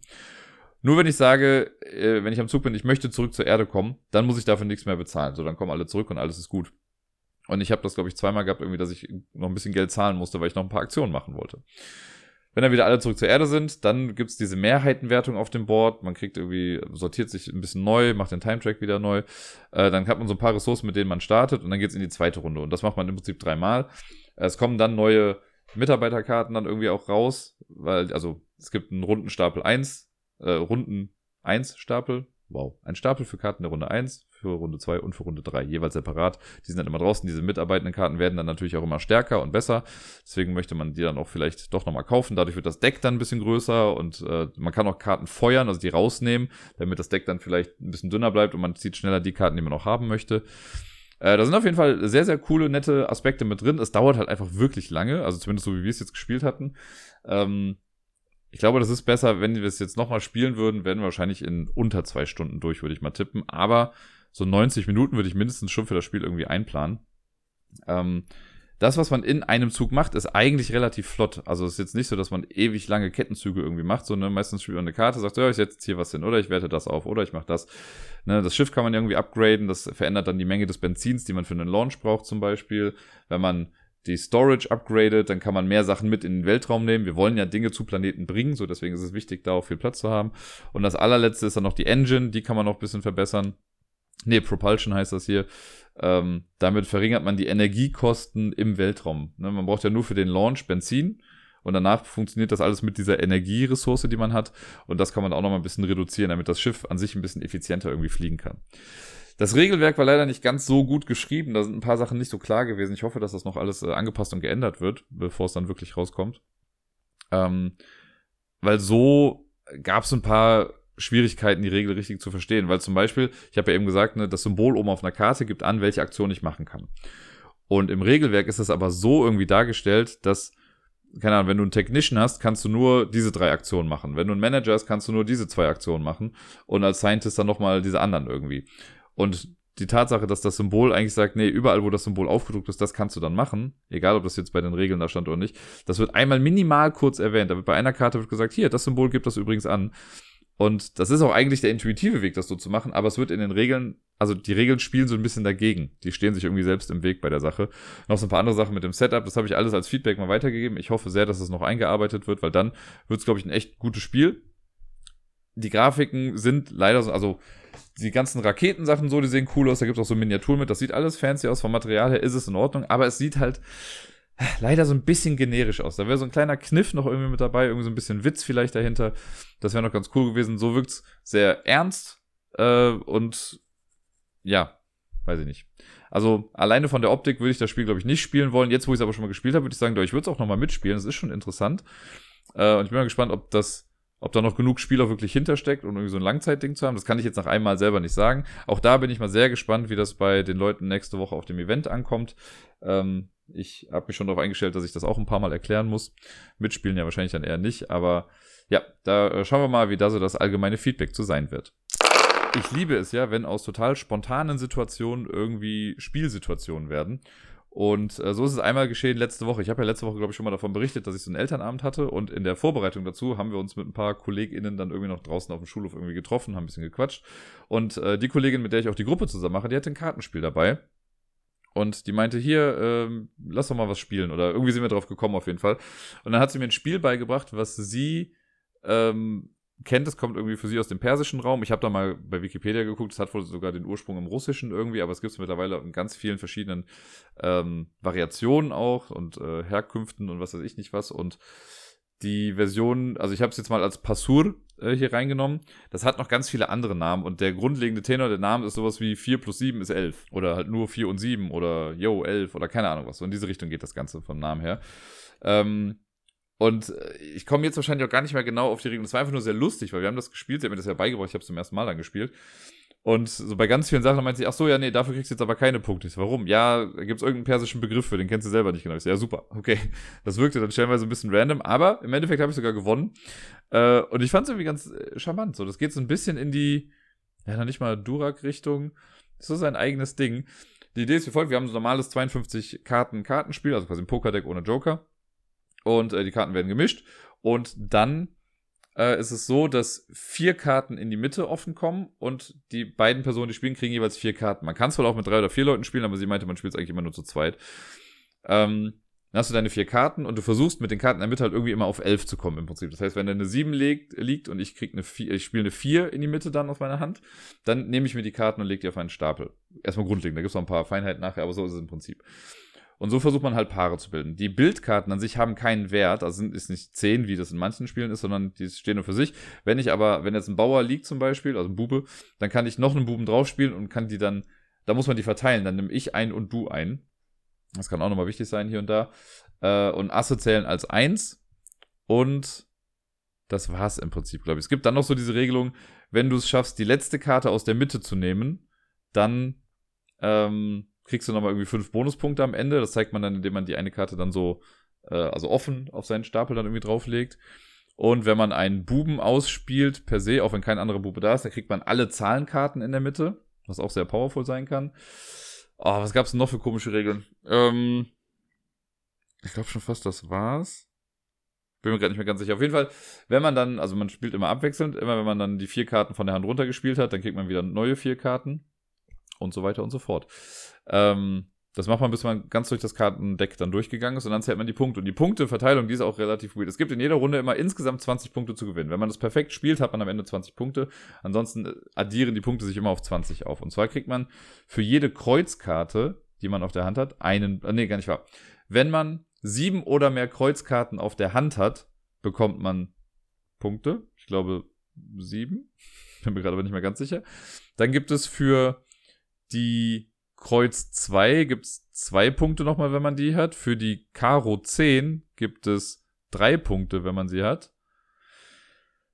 Und dann nochmal für alle Buben und für alle Asse gibt es auch nochmal jeweils einen Punkt. Oder so. Das rechnet sich nicht auf gerade, ne?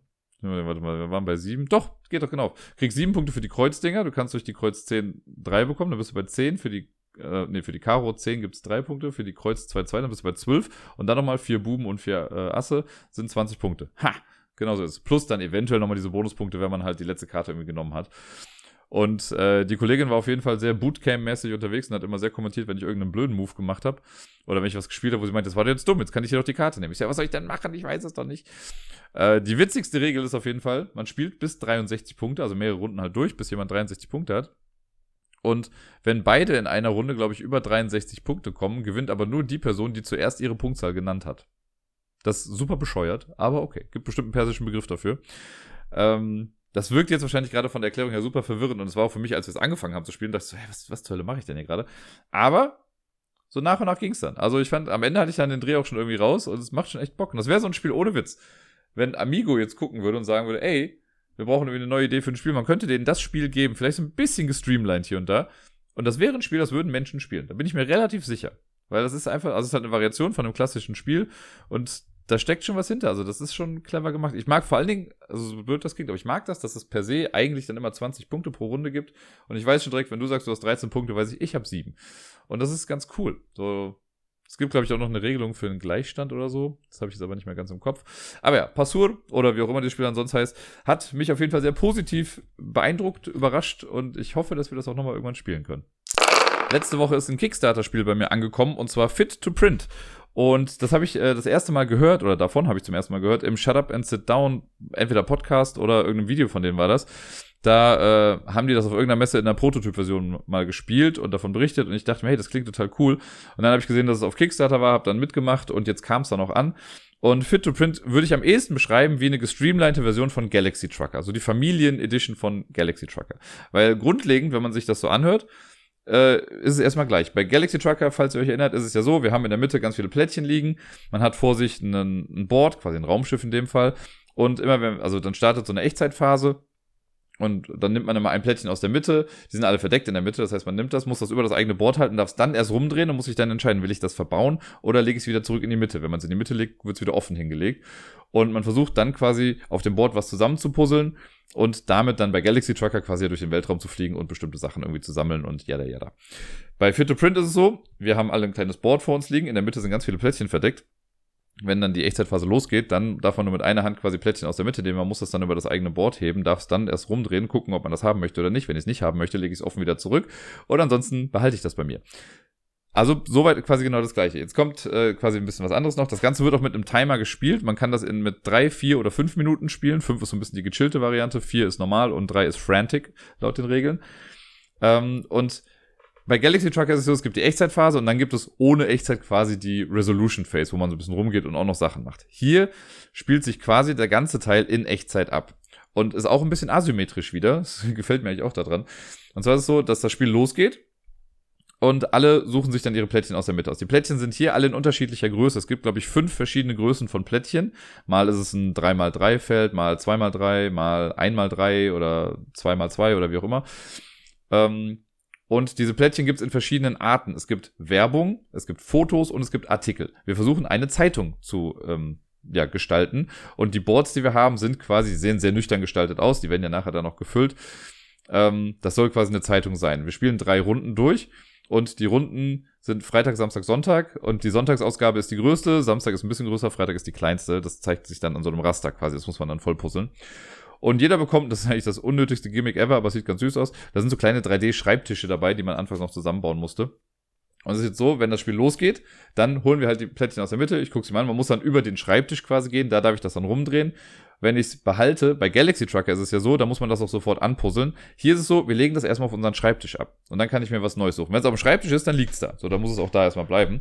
Wenn ich es nicht haben will, lege ich es erst nochmal zurück. So, und dann sammle ich halt Artikel, Fotos und Werbung und packe die quasi auf meinen Schreibtisch.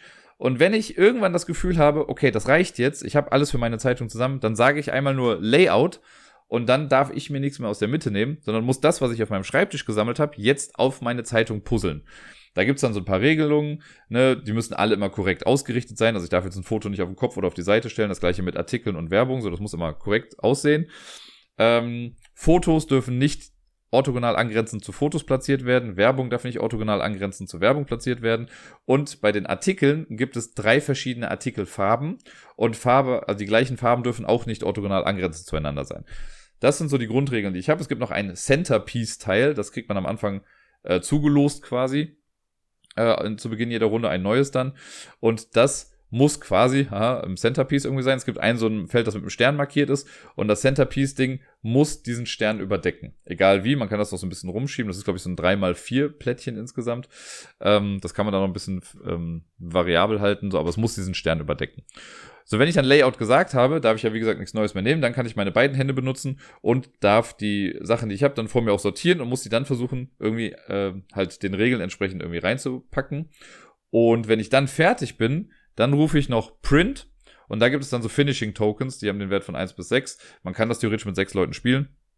Äh, und ich nehme mir, wenn ich Print sage, nehme ich mir das äh, Token mit dem niedrigsten Wert, also die 1, wenn ich jetzt als erstes fertig bin, weil das vor mir und dann darf ich aber auch nichts mehr verändern. Dann bin ich fertig mit meiner Zeitung und warte auf die anderen quasi, bis die fertig sind. Und dann geht's danach in die äh, Wertung für die Runde schon. Da machen wir danach quasi nichts weiter mehr. Man guckt dann nochmal kurz links und rechts, ob alle sich an die Regeln gehalten haben. Und dann gibt's Punkte. Bei den Artikeln ist es so, jeder Artikel per se gibt schon mal ein oder zwei Siegpunkte. Da steht einfach drauf gedruckt drauf. Für die Fotos ist es so, da bekommt man, also jedes Foto hat quasi so eine kleine Bedingung. Zum Beispiel hat ein Foto dann äh, das grüne Symbol für die grünen Artikel. Und das heißt dann, für jeden angrenzenden grünen Artikel an diesem Foto gibt es dann einen Punkt. Das gibt es mal mit rosa und mal mit blau auch. Also das sind die drei Farben für die Artikel. Ähm, oder mal so eine Mischung davon. Und ein Artikel kann auch für mehrere Fotos zählen. Also wenn ich jetzt irgendwie ein Foto habe, das für grüne Punkte bekommt, habe dann daneben einen grünen Artikel und neben dem grünen Artikel ist dann nochmal ein grünes Foto, der, also ein Foto, das für grüne Punkte bekommt, dann würde ich das doppelt quasi werten dafür. Ähm, das ist das. Dann gibt es Punkte für andere Dinge. Ich muss kurz überlegen. Also es gibt auf jeden Fall eine, ein Mood-Scoring, und zwar die Stimmung der Zeitung wird ein bisschen gewertet. Ähm, und zwar hat jeder Artikel ich glaube, es sind immer die Artikel, die haben entweder eine positive oder eine schlechte Stimmung, je nachdem, was für ein Artikel das quasi dann ist. Und man möchte eine Zeitung haben, die im Gleichgewicht ist. Also wenn ich so die gleiche Anzahl an positiven Symbolen als auch negativen Symbolen habe, dann habe ich quasi keinen Abzug. Und ansonsten, egal in welche Richtung das ausschlägt, also wenn ich jetzt drei gute und zwei schlechte Sachen habe, dann habe ich eine Diskrepanz äh, oder eine Differenz von eins, dann kriege ich einen Punkt abgezogen am Ende. Und es gibt einen White Space Malus. Wenn ich ähm, ich glaube, die Person, die die meisten weißen freien Felder jetzt noch hat, kriegt irgendwie was abgezogen. Und äh, die andere Person dann, also ich glaube, im zweiten Platz kriegt man auch noch was abgezogen. Ich bin mir da nicht mehr ganz sicher. Im Solo-Modus ist das ein bisschen anders. Ähm, aber ja, dafür gibt es nochmal einen Bonus, beziehungsweise einen Malus. Und, oder vielleicht ist auch so, wer die wenigsten weißen Felder hat, kriegt einen Pluspunkte, das kann auch sein. Ähm, ja, und dann guckt man noch nach der Ad Revenue, also was die Werbung macht. Jedes Werbeschild gibt quasi Dollarzeichen und jedes Dollarzeichen ist quasi ein Dollar in Werbung. Und äh, das ist ganz spannend, weil Werbung an sich gibt keine Punkte. Aber am Ende des Spiels, am Ende der dritten Runde, gucken wir, wer hat insgesamt das wenigste Geld durch Werbung gemacht und die Person verliert. Die ist einfach raus. Die, da werden die Punkte gar nicht mehr gezählt. Die Person ist quasi weg. Äh, und nur von denen, die halt nicht das wenigste Ad-Revenue hatten, da wird dann geguckt, wer hat jetzt die meisten Punkte. Das finde ich eigentlich ganz, ist ein cooler Mechanismus, weil die bringen eigentlich nichts, die Werbung ist scheiße, aber man muss sie mit reinnehmen, weil man sonst am Ende gar nicht mitspielen kann. Das ist ziemlich clever gemacht und ziemlich cool. Wenn dann eine Runde vorbei ist, dann, achso genau, es gibt noch Punkte für das Centerpiece-Teil, das hat auch nochmal so eine Sonderbedingung, für jeden dann ein bisschen anders. Da gibt's dann sowas wie, ich hatte jetzt eins mit, ähm, du kriegst so und so viele Punkte, wenn du es schaffst, in jeder Spalte deiner Zeitung mindestens irgendwie einen Artikel zu haben oder so. Und da gibt's halt verschiedenste Sachen. Äh, wenn eine Runde dann vorbei ist, dann kommen alle normalen Plättchen wieder zurück in die Mitte. Äh, achso, es werden noch Punkte abgezogen für Sachen, die ich noch auf meinem Schreibtisch habe, die ich nicht benutzt habe. Dafür werden auch noch Punkte abgezogen. Das heißt, man sollte sich auch nicht gierig einfach alles nehmen, weil sonst kriegt man da am Ende auch Sachen abgezogen. Äh, dann kommt aber alles zurück in die Mitte, nur nicht die Sachen auf dem Schreibtisch. Werden auch wieder rumgedreht. Äh, das Centerpiece-Teil kommt raus, man kriegt dann neues und ich glaube, es ist dann die Person, die als erstes Print geschrien hat, darf sich jetzt zuerst auch das neue Centerpiece-Teil aussuchen. Und dann spielt man das mit äh, den nächsten beiden Runden genauso im Prinzip. Und am Ende rechnet man die ganzen Punkte zusammen und die Person, die die meisten Punkte hat und nicht die wenigste Ad-Revenue, die gewinnt dann eben Fit to Print. Es ist, es fühlt sich wirklich an wie Galaxy Tracker, nur halt ein bisschen einfacher. Es gibt sogar davon noch einen Family, äh, einen Family-Modus, wo dann bestimmte Sachen noch gar nicht gewertet werden. Da kann man einfach schön ein bisschen zusammenpuzzeln, die Sachen. Es gibt einen Puzzle-Modus, da, die haben irgendwie, ich glaube, zwölf verschiedene Puzzle damit reingenommen. Da habe ich jetzt das erste Mal von versucht und bin kläglich gescheitert. Um Bronze zu bekommen, braucht man, glaube ich, zwölf Punkte. Ich bin mit Mühe und Not auf neun gekommen. Und das höchste sind 17 Punkte. Ich weiß noch nicht, wie ich da auf 17 Punkte kommen soll. Da kriegt man ein vorgegebenes Set von Plättchen und muss das einfach bestmöglich anpuzzeln. Nicht in Echtzeit oder so, sondern man kann sich Zeit lassen. Aber ich weiß nicht, wie man da auf 17 Punkte kommen soll. Das finde ich ein bisschen krass. Ähm, ja, das ist eigentlich, also ich habe noch so ein paar Kickstarter-Promo-Sachen mit drin, die aber jetzt nicht großartig Game-Breaking sind. Man kann das Ganze auch noch spielen mit Breaking News ähm, oder Game-Breaking News heißt das dann. Da zieht man dann für jeden Wochentag, also Freitag, Samstag, Sonntag, dann noch eine Karte und die verändern die Regeln dann noch so ein kleines bisschen. Das ist dann auch, um ein bisschen Varianz noch mit reinzubringen. Ähm, und das Spiel ist dadurch super flott, muss ich sagen. Also, weil, wenn du es auf dem Standardmodus spielst, dann dauert eine Legerunde ja im Prinzip nur vier Minuten. Sagt man dann noch mit Auswertung, machen wir nochmal zwei Minuten vielleicht drauf. So, dann bist du bei sechs Minuten. Setup sind nochmal sieben Minuten bis acht Minuten so. Also, ich glaube, länger als eine halbe Stunde wird man, egal mit wie viel Personen man spielt, nicht großartig spielen. Also, okay, vielleicht bei sechs Leuten dauert es mit der Auswertung, wenn man das so nach und nach macht, dann ja vielleicht ein bisschen länger. Aber ich glaube, so tendenziell werden die meisten Leute in unter einer halben Stunde mit dem Spiel durch sein. Und das finde ich sehr, sehr krass und sehr, sehr cool. Also, ich finde es, gestalterisch finde ich es ein, einerseits sehr cool gemacht. Das ist halt in so einer Welt, in der Tiere die Reporter sind. Äh, und die ganzen Artikel, die haben halt auch so Namen. Also, die Texte sind nicht geschrieben quasi, die eigentlich, aber die Überschriften sind immer ganz nett gemacht. Es sieht jetzt nicht super krass ansprechend aus. Die Fotos sind okay, die sind alle, also die könnten alle ein bisschen farbenfroher sein, finde ich. Ähm, und ein Bild oder ein Foto, was man platzieren kann, hoppala, ist im Prinzip auch nur so, eine, so ein Pie-Chart oder sowas. Ähm, und die Artikel an sich, ich meine, die sind halt, das ist quasi simulierter Text auf so weiß-grauem Hintergrund. Das ist nicht super spannend irgendwie. Es sieht dann schon irgendwie aus wie eine Zeitung, aber ist jetzt auch nicht super krass grafisch ansprechend. Ähm, das ist so ein bisschen schade. Die Werbung sehen auch irgendwie alle gleich und gleich aus. Die heben sich farblich halt dann schon von den anderen Sachen ab. Das ist auch schon in Ordnung, damit man es besser lesen kann. Dafür ist es auf jeden Fall sinnvoll. Aber so richtig krass visuell attraktiv finde ich das Spiel jetzt nicht. Vielleicht muss es auch noch, also vielleicht muss ich auch noch ein bisschen mehr davon sehen. Aber es ist okay. Es ist einfach lesbar, finde ich. So, das Einzige, wo es noch ein kleiner Kritikpunkt wäre in Sachen Grafik, wäre höchstens, dass ich finde, dass die einen anderen Farbe oder eine andere Farbe hätten nehmen sollen für die positiven Stimmungspunkte und die normalen Siegpunkte, weil die sind beide in so einem gelb-orange irgendwie gehalten. Und das hätte man vielleicht in grün machen können. Ich weiß, grün liebe ich ja sowieso, aber grün kommt generell gar nicht so häufig in dem Spiel vor, auf ein paar Fotos vielleicht mal hier und da, aber das hätte vielleicht irgendwie da ein bisschen besser zu passen können. Aber, oder irgendwas anderes auf jeden Fall. So finde ich, ähnelt sich das ein bisschen zu sehr. Ich habe es bisher nur einmal solo gespielt und einmal im Puzzle-Modus. Ich bin sehr gespannt, wie sich das dann in Echtzeit spielt, wenn man sich dann wirklich herum die Dinger kebbelt, die dann in der Mitte sind. Ähm, wenn man Solo spielt, dann soll man von jeder Art irgendwie fünf rausnehmen, von jeder, ähm, es gibt ja fünf verschiedene Größen von Plättchen in der Mitte und von jeder Größe soll man halt fünf rausnehmen. Und ja, macht aber auf jeden Fall Spaß. Ich habe Bock und freue mich schon drauf, das mal gegen andere spielen zu können. Und damit kommen wir zum letzten Spiel, das ich letzte Woche gespielt habe. Und das habe ich insgesamt, glaube ich, sogar fünfmal oder so gespielt. Und zwar ist das Maze was jetzt bei Cosmos rausgekommen ist. Das hatte ich schon da, letztes oder vorletztes Jahr gesehen, als es auf der Messe als Neuheit bei dem Ursprungsverlag rausgekommen ist, der mir jetzt gerade leider entfallen ist. Äh, und Cosmos hat sich der Sache jetzt angenommen. Äh, es gibt, glaube ich, gerade zwei Boxen davon. Und ich habe äh, netterweise als Rezensionsexemplar eine dann davon zugeschickt bekommen, die Ariadne-Version. Und Mazescape ist ein Solo-Labyrinth-Spiel. Vielleicht könnt ihr euch noch dran erinnern, ich habe mal letztes Jahr von Falter gesprochen, von Friedemann Friese. Der hat ja mal so Postkarten-Labyrinthe quasi rausgebracht, die man auch so ein bisschen falten musste. Deswegen heißen die Falter. Du gehst dann an einer Seite lang, dann kannst du das irgendwie rumfalten und gehst dann an dem Weg wieder weiter und so. Und das ist Mazescape quasi auch, nur nochmal auf Drogen und weiter. Also einfach viel krasser irgendwie gemacht. Und es macht Bock. Also ich, anfangs war ich so, ah, okay, ich weiß nicht, ob das so ganz meins wird, aber ich möchte es gerne mal ausprobieren.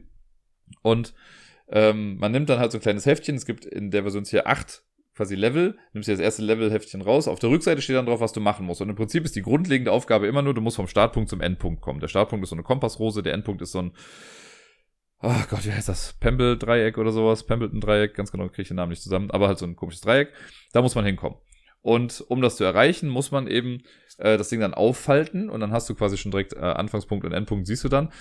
Aber du kommst halt nicht direkt dahin. Und dann kannst du halt auf die andere Seite irgendwie rübergehen und kannst das andere dann noch weiter aufklappen. Kannst wieder zurück auf das Ding gehen, dann kannst du das andere aufklappen und du darfst halt nie das aufklappen, auf dem du gerade stehst. Und es kommt, das ist ganz süß, es gibt so einen kleinen, wie so eine Art Bleistift, nur ohne Mine, kriegst du in dem Spiel mit dazu. Und den sollst du quasi benutzen oder kann man benutzen, um den Weg quasi dann abzugehen. Und dann kannst du dich halt besser orientieren vielleicht. Ich mache das mittlerweile mit dem Finger oder mit den Augen, äh, weil ich habe das jetzt auch schon ein paar Mal unterwegs gespielt, im Bus und im Zug mal gemacht. Und es hat wunderbar funktioniert. Ich finde das super gut als Reisespiel. Man wird komisch angeguckt, keine Frage, aber das ist mir egal. Das kenne ich ja seit Palm Island schon auf jeden Fall. Äh, oder auch ohne Spiele werde ich manchmal komisch angeguckt. Äh, und man versucht dann eben zum Ausgang zu kommen. Das alleine ist schon bei manchen Sachen tricky gewesen. Den ersten habe ich noch ganz okay hinbekommen, beim zweiten habe ich mehr Anläufe gebraucht. Und beim dritten ging es dann wieder. Das vierte war auch tricky, aber das habe ich dann während der Zugfahrt jetzt am Wochenende geschafft. Und äh, bin mal sehr gespannt, was die anderen noch so haben. Es kommen da nämlich noch ein paar mehr Dinge mit irgendwie rein. Also das ganze Falten ist ja schon eine Sache, da muss man noch sehr kreativ irgendwie falten. Man darf nicht eine Seite mittendrin falten, sondern man muss das an den vorgegebenen Faltstellen quasi machen. Ähm, und später kommen auch so Sachen wie Schlüssel und Türen noch mit dazu. Ne? Da musst du irgendwo hingehen, erst einen Schlüssel einsammeln, damit du dann durch eine Tür durchgehen darfst. Äh, das fand ich schon ganz cool und ja, mal gucken, was da noch so kommt. Sollte das jemandem zu einfach sein, gibt's auch noch so Bonusaufgaben. Ne? Also nur zum Ziel zu kommen ist eine Sache, aber zum Beispiel im ersten Level gibt's dann noch die äh, Aufgabe, okay, du kannst zusätzlich auch noch versuchen, zur Medusa zu kommen, die da irgendwo ihr Unwesen treibt. Das hat so ein Bild von der Medusa, da muss man einfach kurz quasi hingehen, in Anführungszeichen, oder dran vorbeikommen und fünf Vasen einsammeln. Und später gibt's dann auch so, okay, du musst das Feuer von A nach B bringen und sowieso die Schlüssel machen und dahin gehen und das entdecken. Und dann bist du schon froh, dass du irgendwie alleine zum Ziel gekommen bist und denkst dir, wie soll ich das denn jetzt noch alles irgendwie hinbekommen? Das äh, ist sehr cool. Also ich, ist ganz nett. Es ist fast so ein bisschen schade, dass man dann irgendwie durch ist, wenn man damit durch ist. Aber ich habe schon überlegt, dass ich es dann also ich habe jetzt den ersten Fall habe ich sogar auf der Arbeit mal kopiert für die Kids und habe das dann so ein bisschen zusammengebastelt, damit die das damit mal ausprobieren können. Wer weiß, wenn ich komplett damit fertig bin und niemand anderes das irgendwie haben möchte, äh, in meinem Umfeld, vielleicht gebe ich es auch einfach auf die Arbeit, weil ich glaube, für die Kids kann das auch ganz spannend sein, so als kleine Beschäftigung, ähm, ne, wenn die irgendwie fertig sind mit Hausaufgaben oder sonst was, dass sie dann sich so ein Ding nehmen können und damit dann im Stillen irgendwie versuchen, das Labyrinth zu lösen. Das ist, äh, ja, ist ganz cool. Die Aufmachung ist sehr simpel, das sind halt diese kleinen Heftchen. Ich muss sagen, in dem ersten also wahrscheinlich war ich vielleicht auch ein bisschen zu rabiat, aber so einen kleinen Riss hat es jetzt schon gegeben bei mir an einer Kante, ähm, weil ich halt dann irgendwie falten wollte und da hat sich dann ein bisschen was verhakt. Da muss man schon ein bisschen aufpassen, das ist recht dünnes Papier. Aber wenn man damit dann vorsichtig ist, dann sollte es gehen. Was nicht so ganz klar war, ist, ob man das wirklich immer auf dem Tisch haben muss, quasi, wenn man spielt. Also im Bus ging das jetzt zum Beispiel ja sowieso nicht. Aber es ist manchmal die Frage, wie darf ich jetzt genau falten? Ne? Darf ich auch irgendwie so hintenrum ein bisschen falten und was weiß ich nicht was. Das, äh, ich gehe mal davon aus, dass es so sein soll, dass man es einfach auf dem Tisch hat und dann irgendwie versucht, das möglich zu machen. Äh, aber ich glaube, manchmal muss man es auch einfach hochheben, damit man es auch nach hinten klappen kann. Also, aber ja. Kleinigkeiten, es macht auf jeden Fall Spaß. Und äh, ich habe auch eine Arbeitskollegin, die, die mir dieses Passur-Spiel auch beigebracht hat, die hat sich auch schon an einem versucht und hat es geschafft. Beim zweiten ist sie auch dran gescheitert. Aber ich denke mal, wenn ich es nächste Woche mitbringe, dann wird sie auch das wieder versuchen und bestimmt auch schaffen. Nun, ich habe jetzt eben auch gesagt, ich habe die Ariadne-Version davon. Es gibt noch eine andere Version, also gerade zwei Boxen davon und wer weiß, wenn das Ding ein Erfolg wird, gibt es bestimmt noch ein paar mehr Boxen. Ich weiß gar nicht jetzt genau, wie sich dann die andere Box davon unterscheidet, ob das einfach thematisch was anderes ist äh, und sonst ist es quasi das gleiche in grün. Ich glaube, es ist sogar auch grün. Ähm, das werde ich dann irgendwann noch, noch mal rausfinden. Ich habe auf jeden Fall Bock, jetzt wo ich den ersten Teil angespielt habe, mir dann noch danach den zweiten noch mal zu geben und mich da auch noch mal durch die coolen Labyrinthe durchzuwurschteln.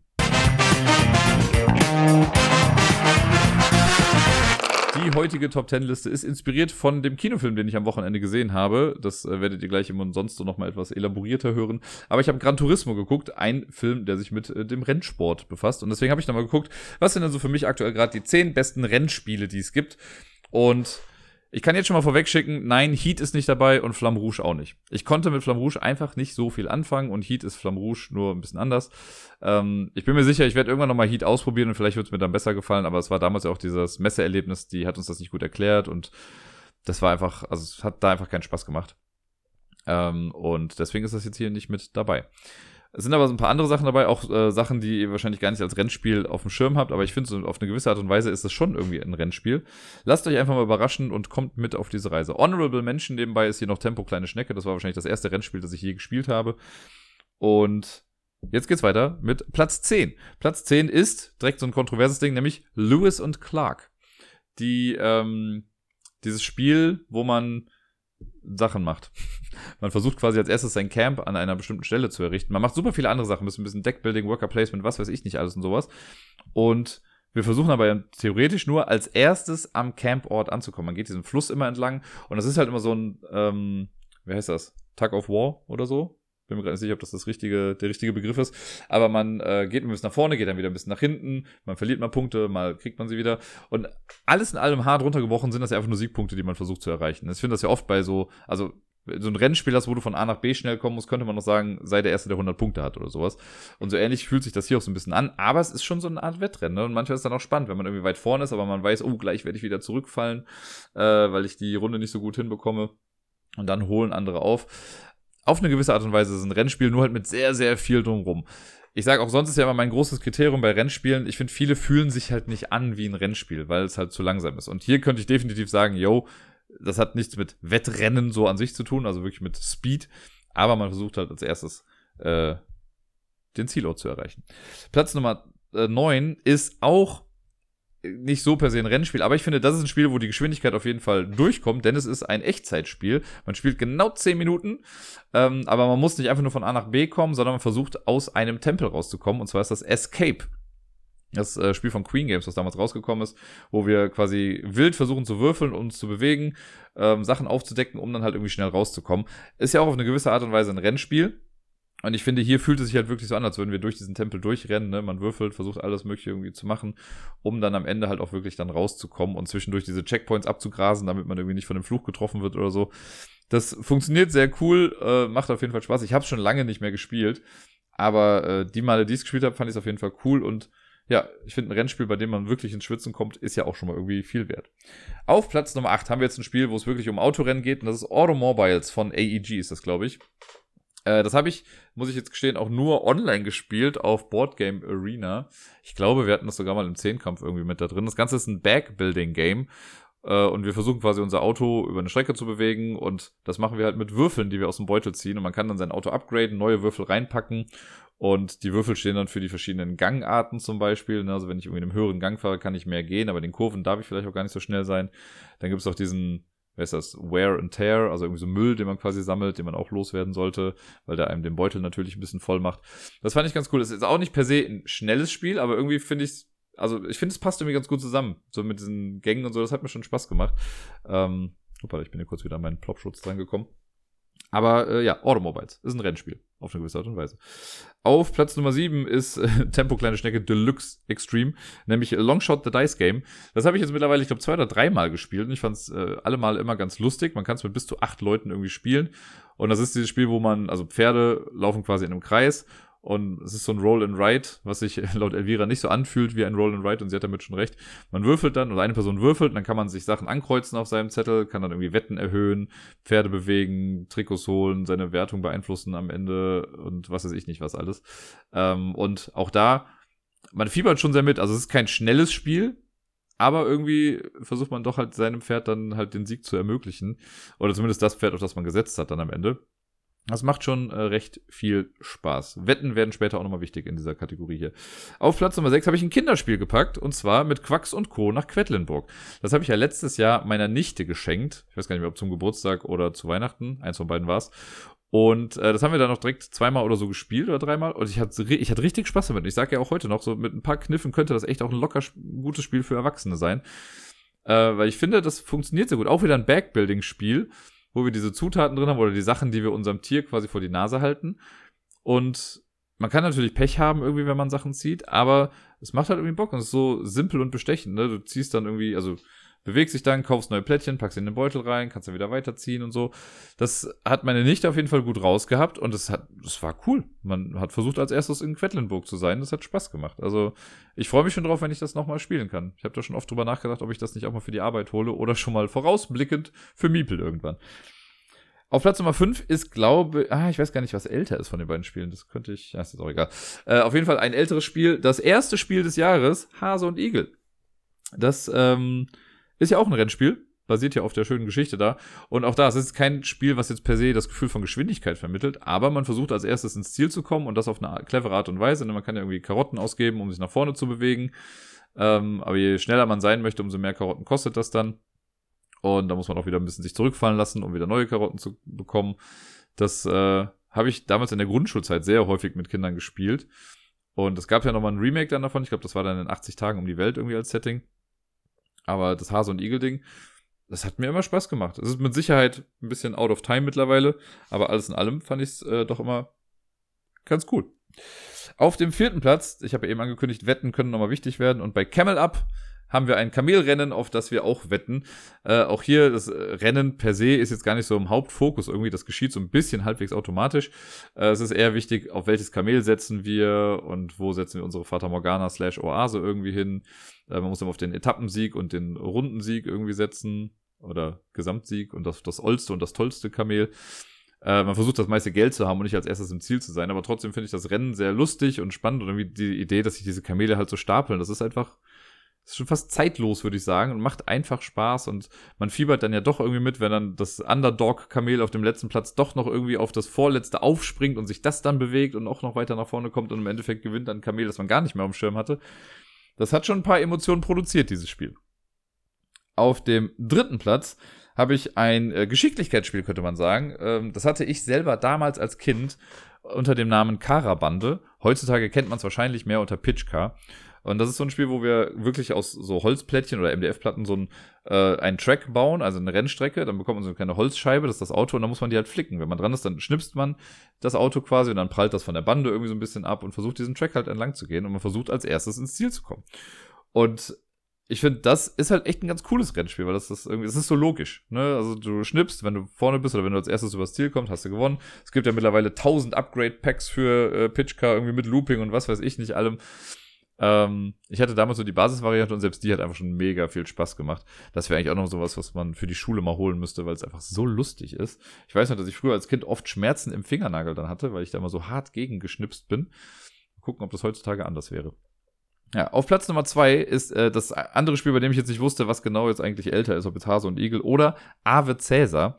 Ich finde, Ave Cäsar ist das mal ein Spiel, das hätte mal ein Remake verdient irgendwie, ein richtig gutes, weil ich finde, es macht einfach Spaß. Das ist ein Rennspiel, das mir richtig viel Spaß macht. Wir haben bei Ave Caesar haben wir so ein Kolosseum quasi, wo wir ein, äh, eine Rennstrecke drin haben. Man hat so einen kleinen Wagen, mit dem man dann da rumfährt.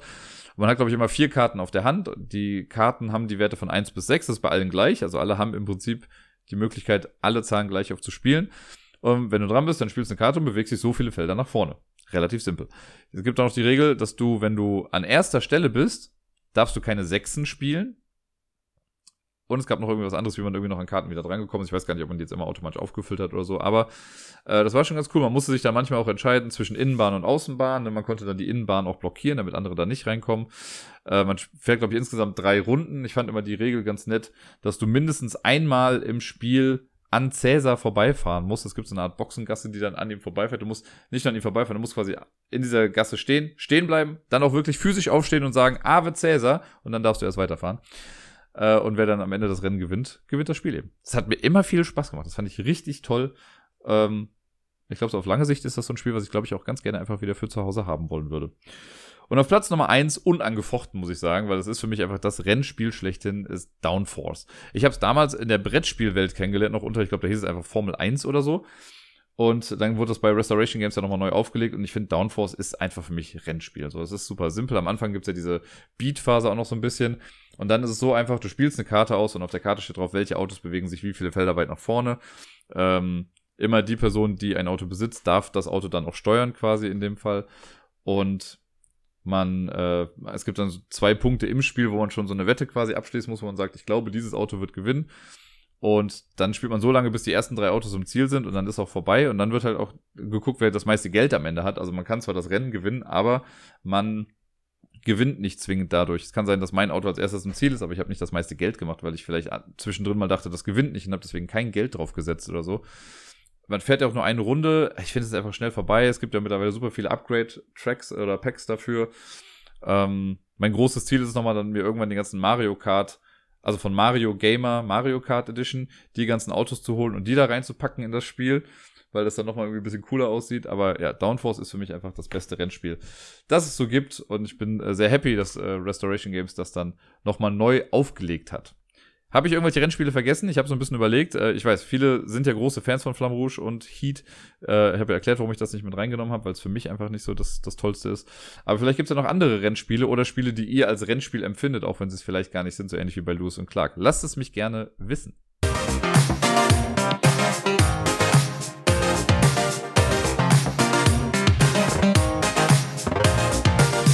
Und sonst so irgendwie kann ich gar nicht über so viel berichten, weil ich äh, letzte Woche ja den Podcast Mittwoch schon rausgehauen habe und also erst rausgehauen habe und dadurch aber auch schon ein paar Sachen dann von der Woche erzählt hatte.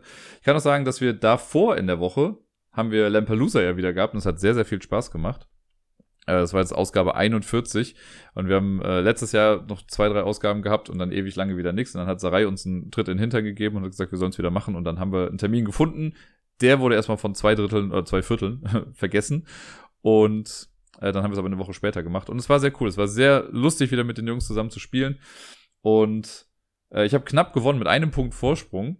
Das heißt, das nächste Mal darf ich moderieren. Und das nächste Mal steht auch schon fest. Wir haben schon einen Termin gefunden. Und zwar machen wir das am 26.10., meine ich. Das ist ein Donnerstag. Da werden wir wieder Lampelusa spielen. Und äh, ich muss mir noch ein paar Spiele ausdenken bis dann. Aber ich habe richtig Bock. Und äh, ja, das hat auf jeden Fall für viel Freude gesorgt. Und auch danke nochmal an die, die mit dabei waren und zugeguckt haben. Ähm, ja, sonst diese Woche war mittwochs, nachmittags war ein Kindergeburtstag. Äh, das war der erste Geburtstag, auf den Miepel mit eingeladen wurde. Das äh, hat äh, mich und uns natürlich sehr gefreut und sie total. Das war ein Junge aus dem Kindergarten, der gar nicht so viele Kinder aus dem Kindergarten eingeladen hat, aber er hat ganz klar gesagt, er möchte unbedingt Miepel dabei haben. Und dann habe ich sie an dem Tag dann äh, abgeholt, ein bisschen früher, dann sind wir da hingefahren. Da war die Party in Anführungszeichen dann auch schon so ein bisschen im Gange. Und das war halt, also das Geburtstagskind war schon hart überfordert, als wir ankamen. Es fing, glaube ich, um 4 Uhr an und wir waren, wir waren um 20 nach 4 oder so da. Und der war schon nur noch am Weinen, der wollte einfach mit seinen Geschenken nur noch spielen und gar nicht mit irgendwem interagieren. Hat sich aber trotzdem auch noch sehr über das Geschenk gefreut dann, äh, was Miepel ihm ausgesucht hat. Und dann haben die Eltern, die haben so kleine Mini-Aktionen irgendwie dann geplant. Das war einfach draußen in einem Park. Das war eigentlich ganz süß gemacht. Äh, eins, die haben alle so kleine Lupen bekommen und durften dann auf Ameisensuche gehen. Und das war einfach sehr sweet mit anzusehen, wie die ganzen Kids dann da am Boden hingen mit den Lupen und alles untersucht haben. Dann gab's so ein paar kleine Bewegungsspiele noch und äh, für mich als Street Art Fan ganz cool. Die haben so kleine Stencils besorgt von Paw Patrol und Pepper Woods. Okay, das kann man jetzt mal außer Acht lassen, aber also gerade Pepper Woods ist einfach großer Schund. Ähm, aber die haben dann so Blowpens gehabt und die hatte ich schon mal in der Hand, äh, habe sie aber nicht gekauft, weil ich mir nicht sicher war, ob die gut funktionieren und jetzt konnte ich sie so mal ausprobieren und war dann zufriedenstellend begeistert davon. Gerade so für Kids ist glaube ich ganz nett, weil äh, die Idee ist, dass du dann so ein Stencil, also so eine Schablone quasi auf den äh, auf Papier legst und dann hast du so einen Stift, den musst du so ein bisschen zusammenstecken und dann kannst du hinten quasi reinpusten und vorne wird die Farbe dann so rausgesprüht. Das heißt so Mini-Graffiti für Kinder quasi. Und wenn du es halt auf die Schablone machst, dann bleibt dann natürlich der Abdruck davon äh, auf dem Papier und das äh, hat Miepel auf jeden Fall auch ganz gut gefallen. Wir haben uns dann direkt am nächsten Tag auch ein eigenes Set geholt mit Spider-Man-Unterlagen oder Schablonen eher gesagt und irgendwie sieben Stiften. Äh, da bin ich mal sehr gespannt, wenn wir das dann hier nochmal auch wirklich machen. Und ja, dann sind irgendwann war Miepel aber auch ein bisschen durch mit der ganzen anderen Kindergeschichte da. Und das war direkt bei uns in Köln am Wasserspielplatz. Und äh, Miepel hatte auch einen Badeanzug mit dabei. Und dann war ich mit ihr gefühlt noch mal eine halbe bis dreiviertel Stunde da äh, im Wasser zugange. Waren beide klatschnass. Und danach sind wir noch auf den Spielplatz gegangen und noch, es gibt auch in dem Park so ein öffentliches Fitnessstudio, also so ein Open-Air-Ding, wo du halt so ein paar Übungen machen kannst. Und da geht sie auch super gerne hin, weil da ein Trampolin ist und noch so ein paar andere Sachen, wo sie sich gerne dabei austobt. Da waren wir dann ganz schön lange draußen und sind dann äh, irgendwann nach Hause gegangen. War aber auf jeden Fall ganz äh, schön und cool und äh, die, also sowohl die Eltern als auch das Kind äh, haben sich sehr, sehr gefreut, dass wir da waren. Und äh, Miepel hat danach auf jeden Fall sehr selig geschlafen. Ja, und sonst, genau, am Donnerstag habe ich nochmal Karaoke moderiert. Das war so eine recht spontane Geschichte. Ähm, da, das war okay. Also es war jetzt anfangs ein bisschen schleppend so, dann war am Ende war gut was los, es war eine super gute Stimmung. Ich finde, es ist immer so ein bisschen weird. Ich kriege ja auch manchmal so Trinkgeld irgendwie da. Ich habe da so ein Glas irgendwie stehen und wenn Leute sagen, ja, ist ein netter Abend, dann schmeißen sie da was rein. Und am Sonntag zum Beispiel habe ich irgendwie 30 Euro Trinkgeld gemacht, was schon echt viel ist. Und jetzt am Donnerstag halt nicht eine Sache. Und das ist immer so dieses, dann kommen Leute an und sagen so, oh, das hat voll viel Spaß gemacht, das war ein super cooler Abend, wir kommen auf jeden Fall wieder. Aber Geld kriegst du nicht. das finde ich immer, keine Ahnung. Ich bin ja jemand, der schon generell irgendwie Trinkgeld gibt bei Sachen. Das äh, finde ich immer sehr schwierig dann zu lesen, wie die Crowd gerade irgendwie so ein bisschen drauf ist. Aber na gut, trotzdem war es sehr lustig. Es war irgendwie eine Gruppe aus Minden da. Und äh, ich konnte es mir natürlich nicht verkneifen, dann direkt mal eine Reference zu machen zu Finden Sie Minden, dem Brettspiel. Das kannten sie alle nicht. Das hat mich sehr gewundert, aber gut. Ähm, ja, und sonst hatte ich dann am Freitag, hat äh, Miepel bei mir geschlafen. Da haben wir dann unsere Dienstagsroutine gemacht. Dienstag hatte ich ja den Elternabend, deswegen konnte ich ähm, dann nicht mit ihr wie sonst immer ins Halligalli gehen. Das haben wir dann am Freitag nachgeholt, waren dann noch am Spielplatz ein bisschen, sind zu Fuß nach Hause gegangen. Also haben dann hier zu Hause noch ein bisschen gespielt und rumgewuselt. Es war ein sehr, sehr schöner Freitagnachmittag mit der Kleinen. Äh, und auch das Aufstehen war ganz süß. Sie hatte nachts noch mal einen kleinen Unfall im Bett und ist dann schon relativ früh, so um zwei oder drei Uhr nachts war sie dann bei mir schon im Bett. Äh, da haben wir dann aber noch schön weitergepennt und morgens dann einfach noch mit den Stofftieren gespielt. Und das ist, ich mag das irgendwie sehr, wenn sie dann morgens nochmal reingekrabbelt kommt und wir dann so noch ein bisschen entspannt irgendwie äh, Quatsch mit den Stofftieren da machen. Das ist schon immer sehr, sehr, sehr, sehr cute. Genau, und dann habe ich sie am Samstagmorgens dann aber schon irgendwie um halb neun oder so, äh, habe ich mich mit Gerda dann getroffen auf dem Spielplatz und habe sie dann quasi übergeben. Und ich habe mich dann in den Zug gesetzt und bin nach Hannover gefahren. Da habe ich mich mit jemandem getroffen und einen netten Tag zusammen verbracht. Wir waren zuerst, äh, erst haben wir ein Eis gegessen, also ein bisschen durch Hannover spaziert, also so um die Innenstadt herum quasi. Sind dann in einen Comicladen da gegangen, der echt gut sortiert war. Ich habe mir dann lustigerweise im Comicladen ein Buch gekauft. Äh, kein Comicbuch, sondern ein richtiges, äh, weil das von der Beschreibung her ganz äh, lustig klang. Warte, ich greife mal gerade hinter mich, weil da liegt's irgendwo. Sekunde. Hier habe ich's. Ah. Das Buch heißt äh, Monster auf der Couch, der rätselhafte Fall der verschwundenen Psychologin. Und ähm, da steht, ich lese mal vor, was hinten drauf steht, weil das war der Grund, warum ich es da mitgenommen habe. Äh, der bipolare Dr. Jekyll, die polyamoröse Vampirin Camilla, der Narzisst Dorian Gray und Familie Frankenstein bekommen, was sie brauchen, eine Therapie. Eine Psychologin verschwindet spurlos. In ihrem Büro findet die Polizei Akten über ihre Patienten. Dr. Jekyll, Dorian Gray, Camilla und Viktor Frankenstein. Ist es möglich, dass sie zum Leben erwachten Figuren der Schauerliteratur, äh, dass die zum Leben erwachten Figuren der Schauerliteratur in Therapie sind? Welche Geheimnisse hat die Psychologin über sie herausgefunden? Warum befinden sich Blutspritzer auf den Dokumenten? Und wollte die Verschwundene tatsächlich ein Buch mit dem Titel Monster auf der Couch schreiben? Nur wer die Akten der Psychologin durchstöbert, kann dem Mysterium ihres Verschwindens auf den Grund gehen und wird belohnt mit schauderhaftem Wissen, nämlich was uns Menschen zu Monstern macht und Monster zu Menschen. Und ich habe dann während der Zugfahrt zurück gestern, also ich springe ein bisschen, aber da habe ich dann schon über die Hälfte auf jeden Fall von dem Buch gelesen. Ich muss sagen, die Beschreibung klingt cooler, als das Buch letzten Endes ist. Ähm, weil das sind alles so größtenteils Manuskripte, also abgeschriebene Manuskripte von, äh, nee, Transkripte heißt es ja, glaube ich dann, von Gesprächen, von diesen Therapiesitzungen, wie halt diese Figuren dann da hingehen. Und ja, also irgendwie weiß ich nicht, ich habe mir, glaube ich, was anderes erwartet noch so ein bisschen. Ich bin natürlich noch nicht durch, mal gucken, was hinten rauskommt. Aber ich befürchte, dass sich das ein bisschen durchziehen wird. Aber gut, jetzt habe ich es schon angefangen. Ich werde das jetzt heute wahrscheinlich noch zu Ende lesen. Und dann äh, kann ich nächste Woche vielleicht noch mein komplettes Fazit abgeben. Aber ich fand die Idee irgendwie ganz nett ähm, und habe es deswegen einfach mal mitgenommen. Und danach, als wir dann im Comicladen fertig waren, sind wir in den Burgerladen gegangen, haben da noch was gegessen und also Burger, wer hätte damit rechnen können. Und danach sind wir ins Kino gegangen. Ich habe es ja eben schon mal angekündigt, äh, dass ich äh, dann einen Rennfilm geguckt habe, nämlich Gran Turismo haben wir zusammen angeguckt. Das war einfach ein Film, der zu einer guten Zeit lief. Ich habe jetzt keine großen Anleihen irgendwie bei Gran Turismo. Ich habe das, glaube ich, noch nie in meinem Leben gespielt. Ich bin jetzt auch kein großer Playstation-Jünger oder sonst irgendwie was.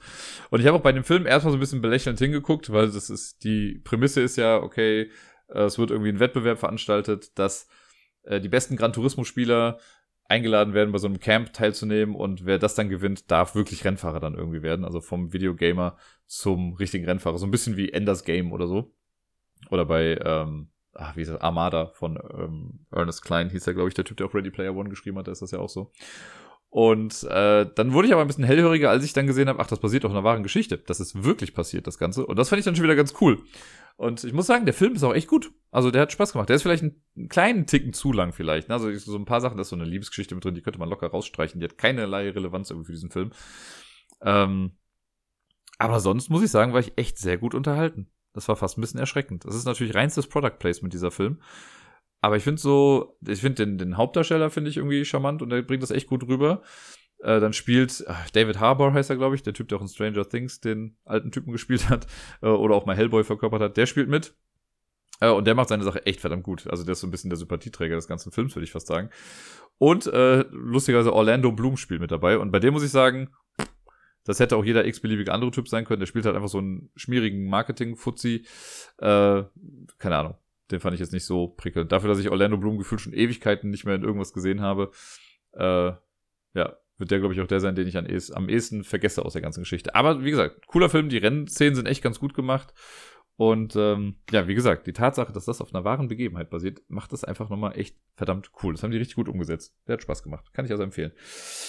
Ja, und sonst äh, bin ich ja wieder zurückgefahren. Also ich, hin habe ich mir ein äh, ICE gegönnt, da war ich dann irgendwie in drei Stunden dann da. Ähm, Wobei, nee, eigentlich wollte ich mit was anderem fahren, dann ist der Zug aber erstmal ausgefallen, aber ich konnte dann mit dem ICE fahren. Und der hatte dann so ein bisschen Verspätung, aber es war in Ordnung. Und auf der Rückfahrt habe ich dann gesagt, so gut, fahre ich mit dem Deutschland-Ticket, kostet mich ja dann nichts. Also ich sage immer noch Deutschland-Ticket, ne, das 49-Euro-Ticket da. Und das lief zu zwei Dritteln ganz gut. Ich musste mit drei Zügen fahren, glaube ich. Ja, nämlich erst von Hannover bis nach Minden. Dann, äh, das hat gut geklappt. Dann von Minden bis nach Düsseldorf mit einem Zug. Das war komplett die ganze Strecke, die dieser Zug gefahren ist. Äh, das war auch alles in Ordnung. Und in Düsseldorf, da wurde es natürlich kritisch, weil dann der letzte Zug, der mich dann hier bis nach Köln-Ehrenfeld fahren sollte, der hatte erst Verspätung und ist dann noch tausendmal irgendwie stehen geblieben auf der Strecke. Also ich hätte eigentlich um 20 nach 1 wieder zurück sein sollen in Ehrenfeld. Ich war um 10 vor 2 dann erst, also eine halbe Stunde nochmal später als eigentlich gedacht. Ich war dann auch dementsprechend müde und kaputt, als ich dann angekommen bin, vor allen Dingen, weil in Köln noch tausend besoffene Menschen noch irgendwie diesen Zug eingestiegen sind, was mich mega genervt hat. Aber gut, ich habe es äh, überlebt. Und es war ein sehr cooler Tag, sehr spaßig, sehr sonnig. Und äh, coolen Film gehabt, coolen Burger. Das war schon, war nett, war gut. und jetzt ist Sonntag und heute habe ich in der Tat auch nichts vor. Ich weiß, dass Gerda sich mit Miepel heute mit noch äh, einem befreundeten Pärchen quasi trifft und da mit den Kids irgendwas macht. Ich habe dann schon angekündigt, dass ich mit Podcastaufnahme und Quizvorbereitung heute wahrscheinlich beschäftigt sein werde, weil ich morgen ja das Quiz wieder nominiere, äh, nominiere, wow, moderiere. Ich bin immer noch ein bisschen müde wahrscheinlich. Ich habe es ja letzte Woche gemacht, mach's jetzt morgen quasi nochmal und die Woche danach nochmal, ähm, weil die Kollegin, mit der ich das ja sonst immer mache, die konnte jetzt nicht und die hat dann gefragt, ob ich es machen möchte und ich habe gesagt, ja, fürs also Geld kann ich ganz gut gebrauchen gerade, deswegen mache ich das dann. Ich bin auch, also während der Zugfahrt habe ich auch schon den Großteil fertig gemacht. Ich muss jetzt nur noch die Bilderrunde, die Musikrunde machen. Das geht aber in der Regel immer relativ flott. Und ich brauche noch circa 15 Fragen oder so. Die äh, werde ich auch noch irgendwo herbekommen. Und dann äh, steht das Ding für morgen schon wieder. Ja, und das äh, war meine Woche soweit. Mehr habe ich nicht gemacht. Ich, äh, bevor ich jetzt gleich dann äh, abmoderiere, sage ich nochmal äh, was zu Coffee. Das habe ich nämlich letzte Woche, glaube ich, gar nicht gemacht. Und ähm, ich weiß schon gar nicht mehr, wann ich das das letzte Mal gesagt habe. Deswegen nochmal, äh, also nochmal der Hinweis, ne, Coffee, äh, hier Ablagestapel bei Coffee. Wenn ihr möchtet, könnt ihr da gerne was hinterlassen. Und das haben Menschen getan jetzt in der letzten Zeit. Äh, zum einen der Micha, Vielen lieben Dank dafür. Der Werner, vielen, vielen lieben Dank dafür, für das immer wiederkehrende Goodie, was ich von dir da bekomme. Und äh, der Dirk auch. Der hat es aber nur gemacht, weil er mir Pizzageld geschuldet hat. Aber trotzdem danke dafür. das sieht auf jeden Fall gut aus. Also, ja. Das äh, ist immer schön, das da zu bekommen. Im, meistens, also da Miepel jetzt keine Windeln mehr braucht, zahle ich davon meistens jetzt immer meine Fahrten mit E-Scootern, wenn ich damit irgendwie unterwegs bin. Oder so, weil ich das also weil das halt über PayPal abgebucht wird und das ja mal dahin kommt. Naja, vielen, vielen lieben Dank auf jeden Fall. Ähm, das war's soweit, glaube ich. Mehr habe ich nicht. Deswegen wünsche ich euch allen eine wunderschöne, warme Woche. Ich hoffe, sie bleibt warm. Spielt viel, bleibt gesund und bis dann.